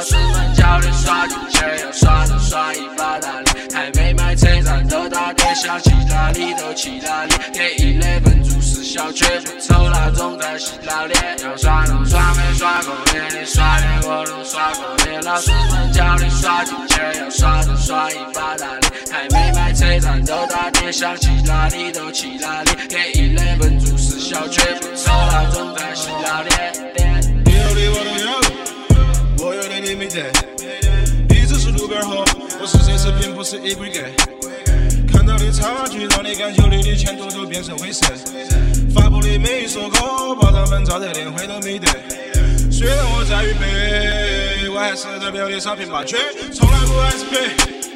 绝傲的小男孩那是必须，老起白的从来不耍的些，老子们读书没得保时捷，到场面见的都从来不屑，一路向东然后一路向西，听歌一定要最大声，做事也一样，要做都做大的那个小伙子他肯定棒，那些说我不得行的人拿什么力气唱，那个位置你来坐，重庆说唱见鬼你要刷都耍没耍够，连连刷脸我都耍过，连老师们教的刷进钱，要耍都耍一把大的，还没买车站都打电想去哪里都去哪里，给一类分注是小绝不抽那种在洗老脸。要耍都耍没耍够，连连刷脸我都耍过，连老师们教练刷进节要耍都耍一把大的，还没买车站都打碟，想去哪里都去哪里，给一两分做事小绝不愁那种在洗澡脸。我要说车轮带动喊我注意开销，刚买的嘉实博，但屋头没被开到，地上有五百万，但老子不得弯腰，带头就直接干脑壳，你这些汉堡，那些走不起来，累还是走不起来，我也只是顺手先给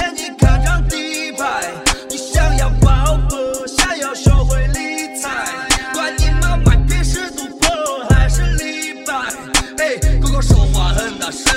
吃饺子走不蹲走一圈，老狗昏没认真，抬头看不点个不分为 make real shit，把每首歌都听满看大戏，特特特，老子把骨头都给你全上。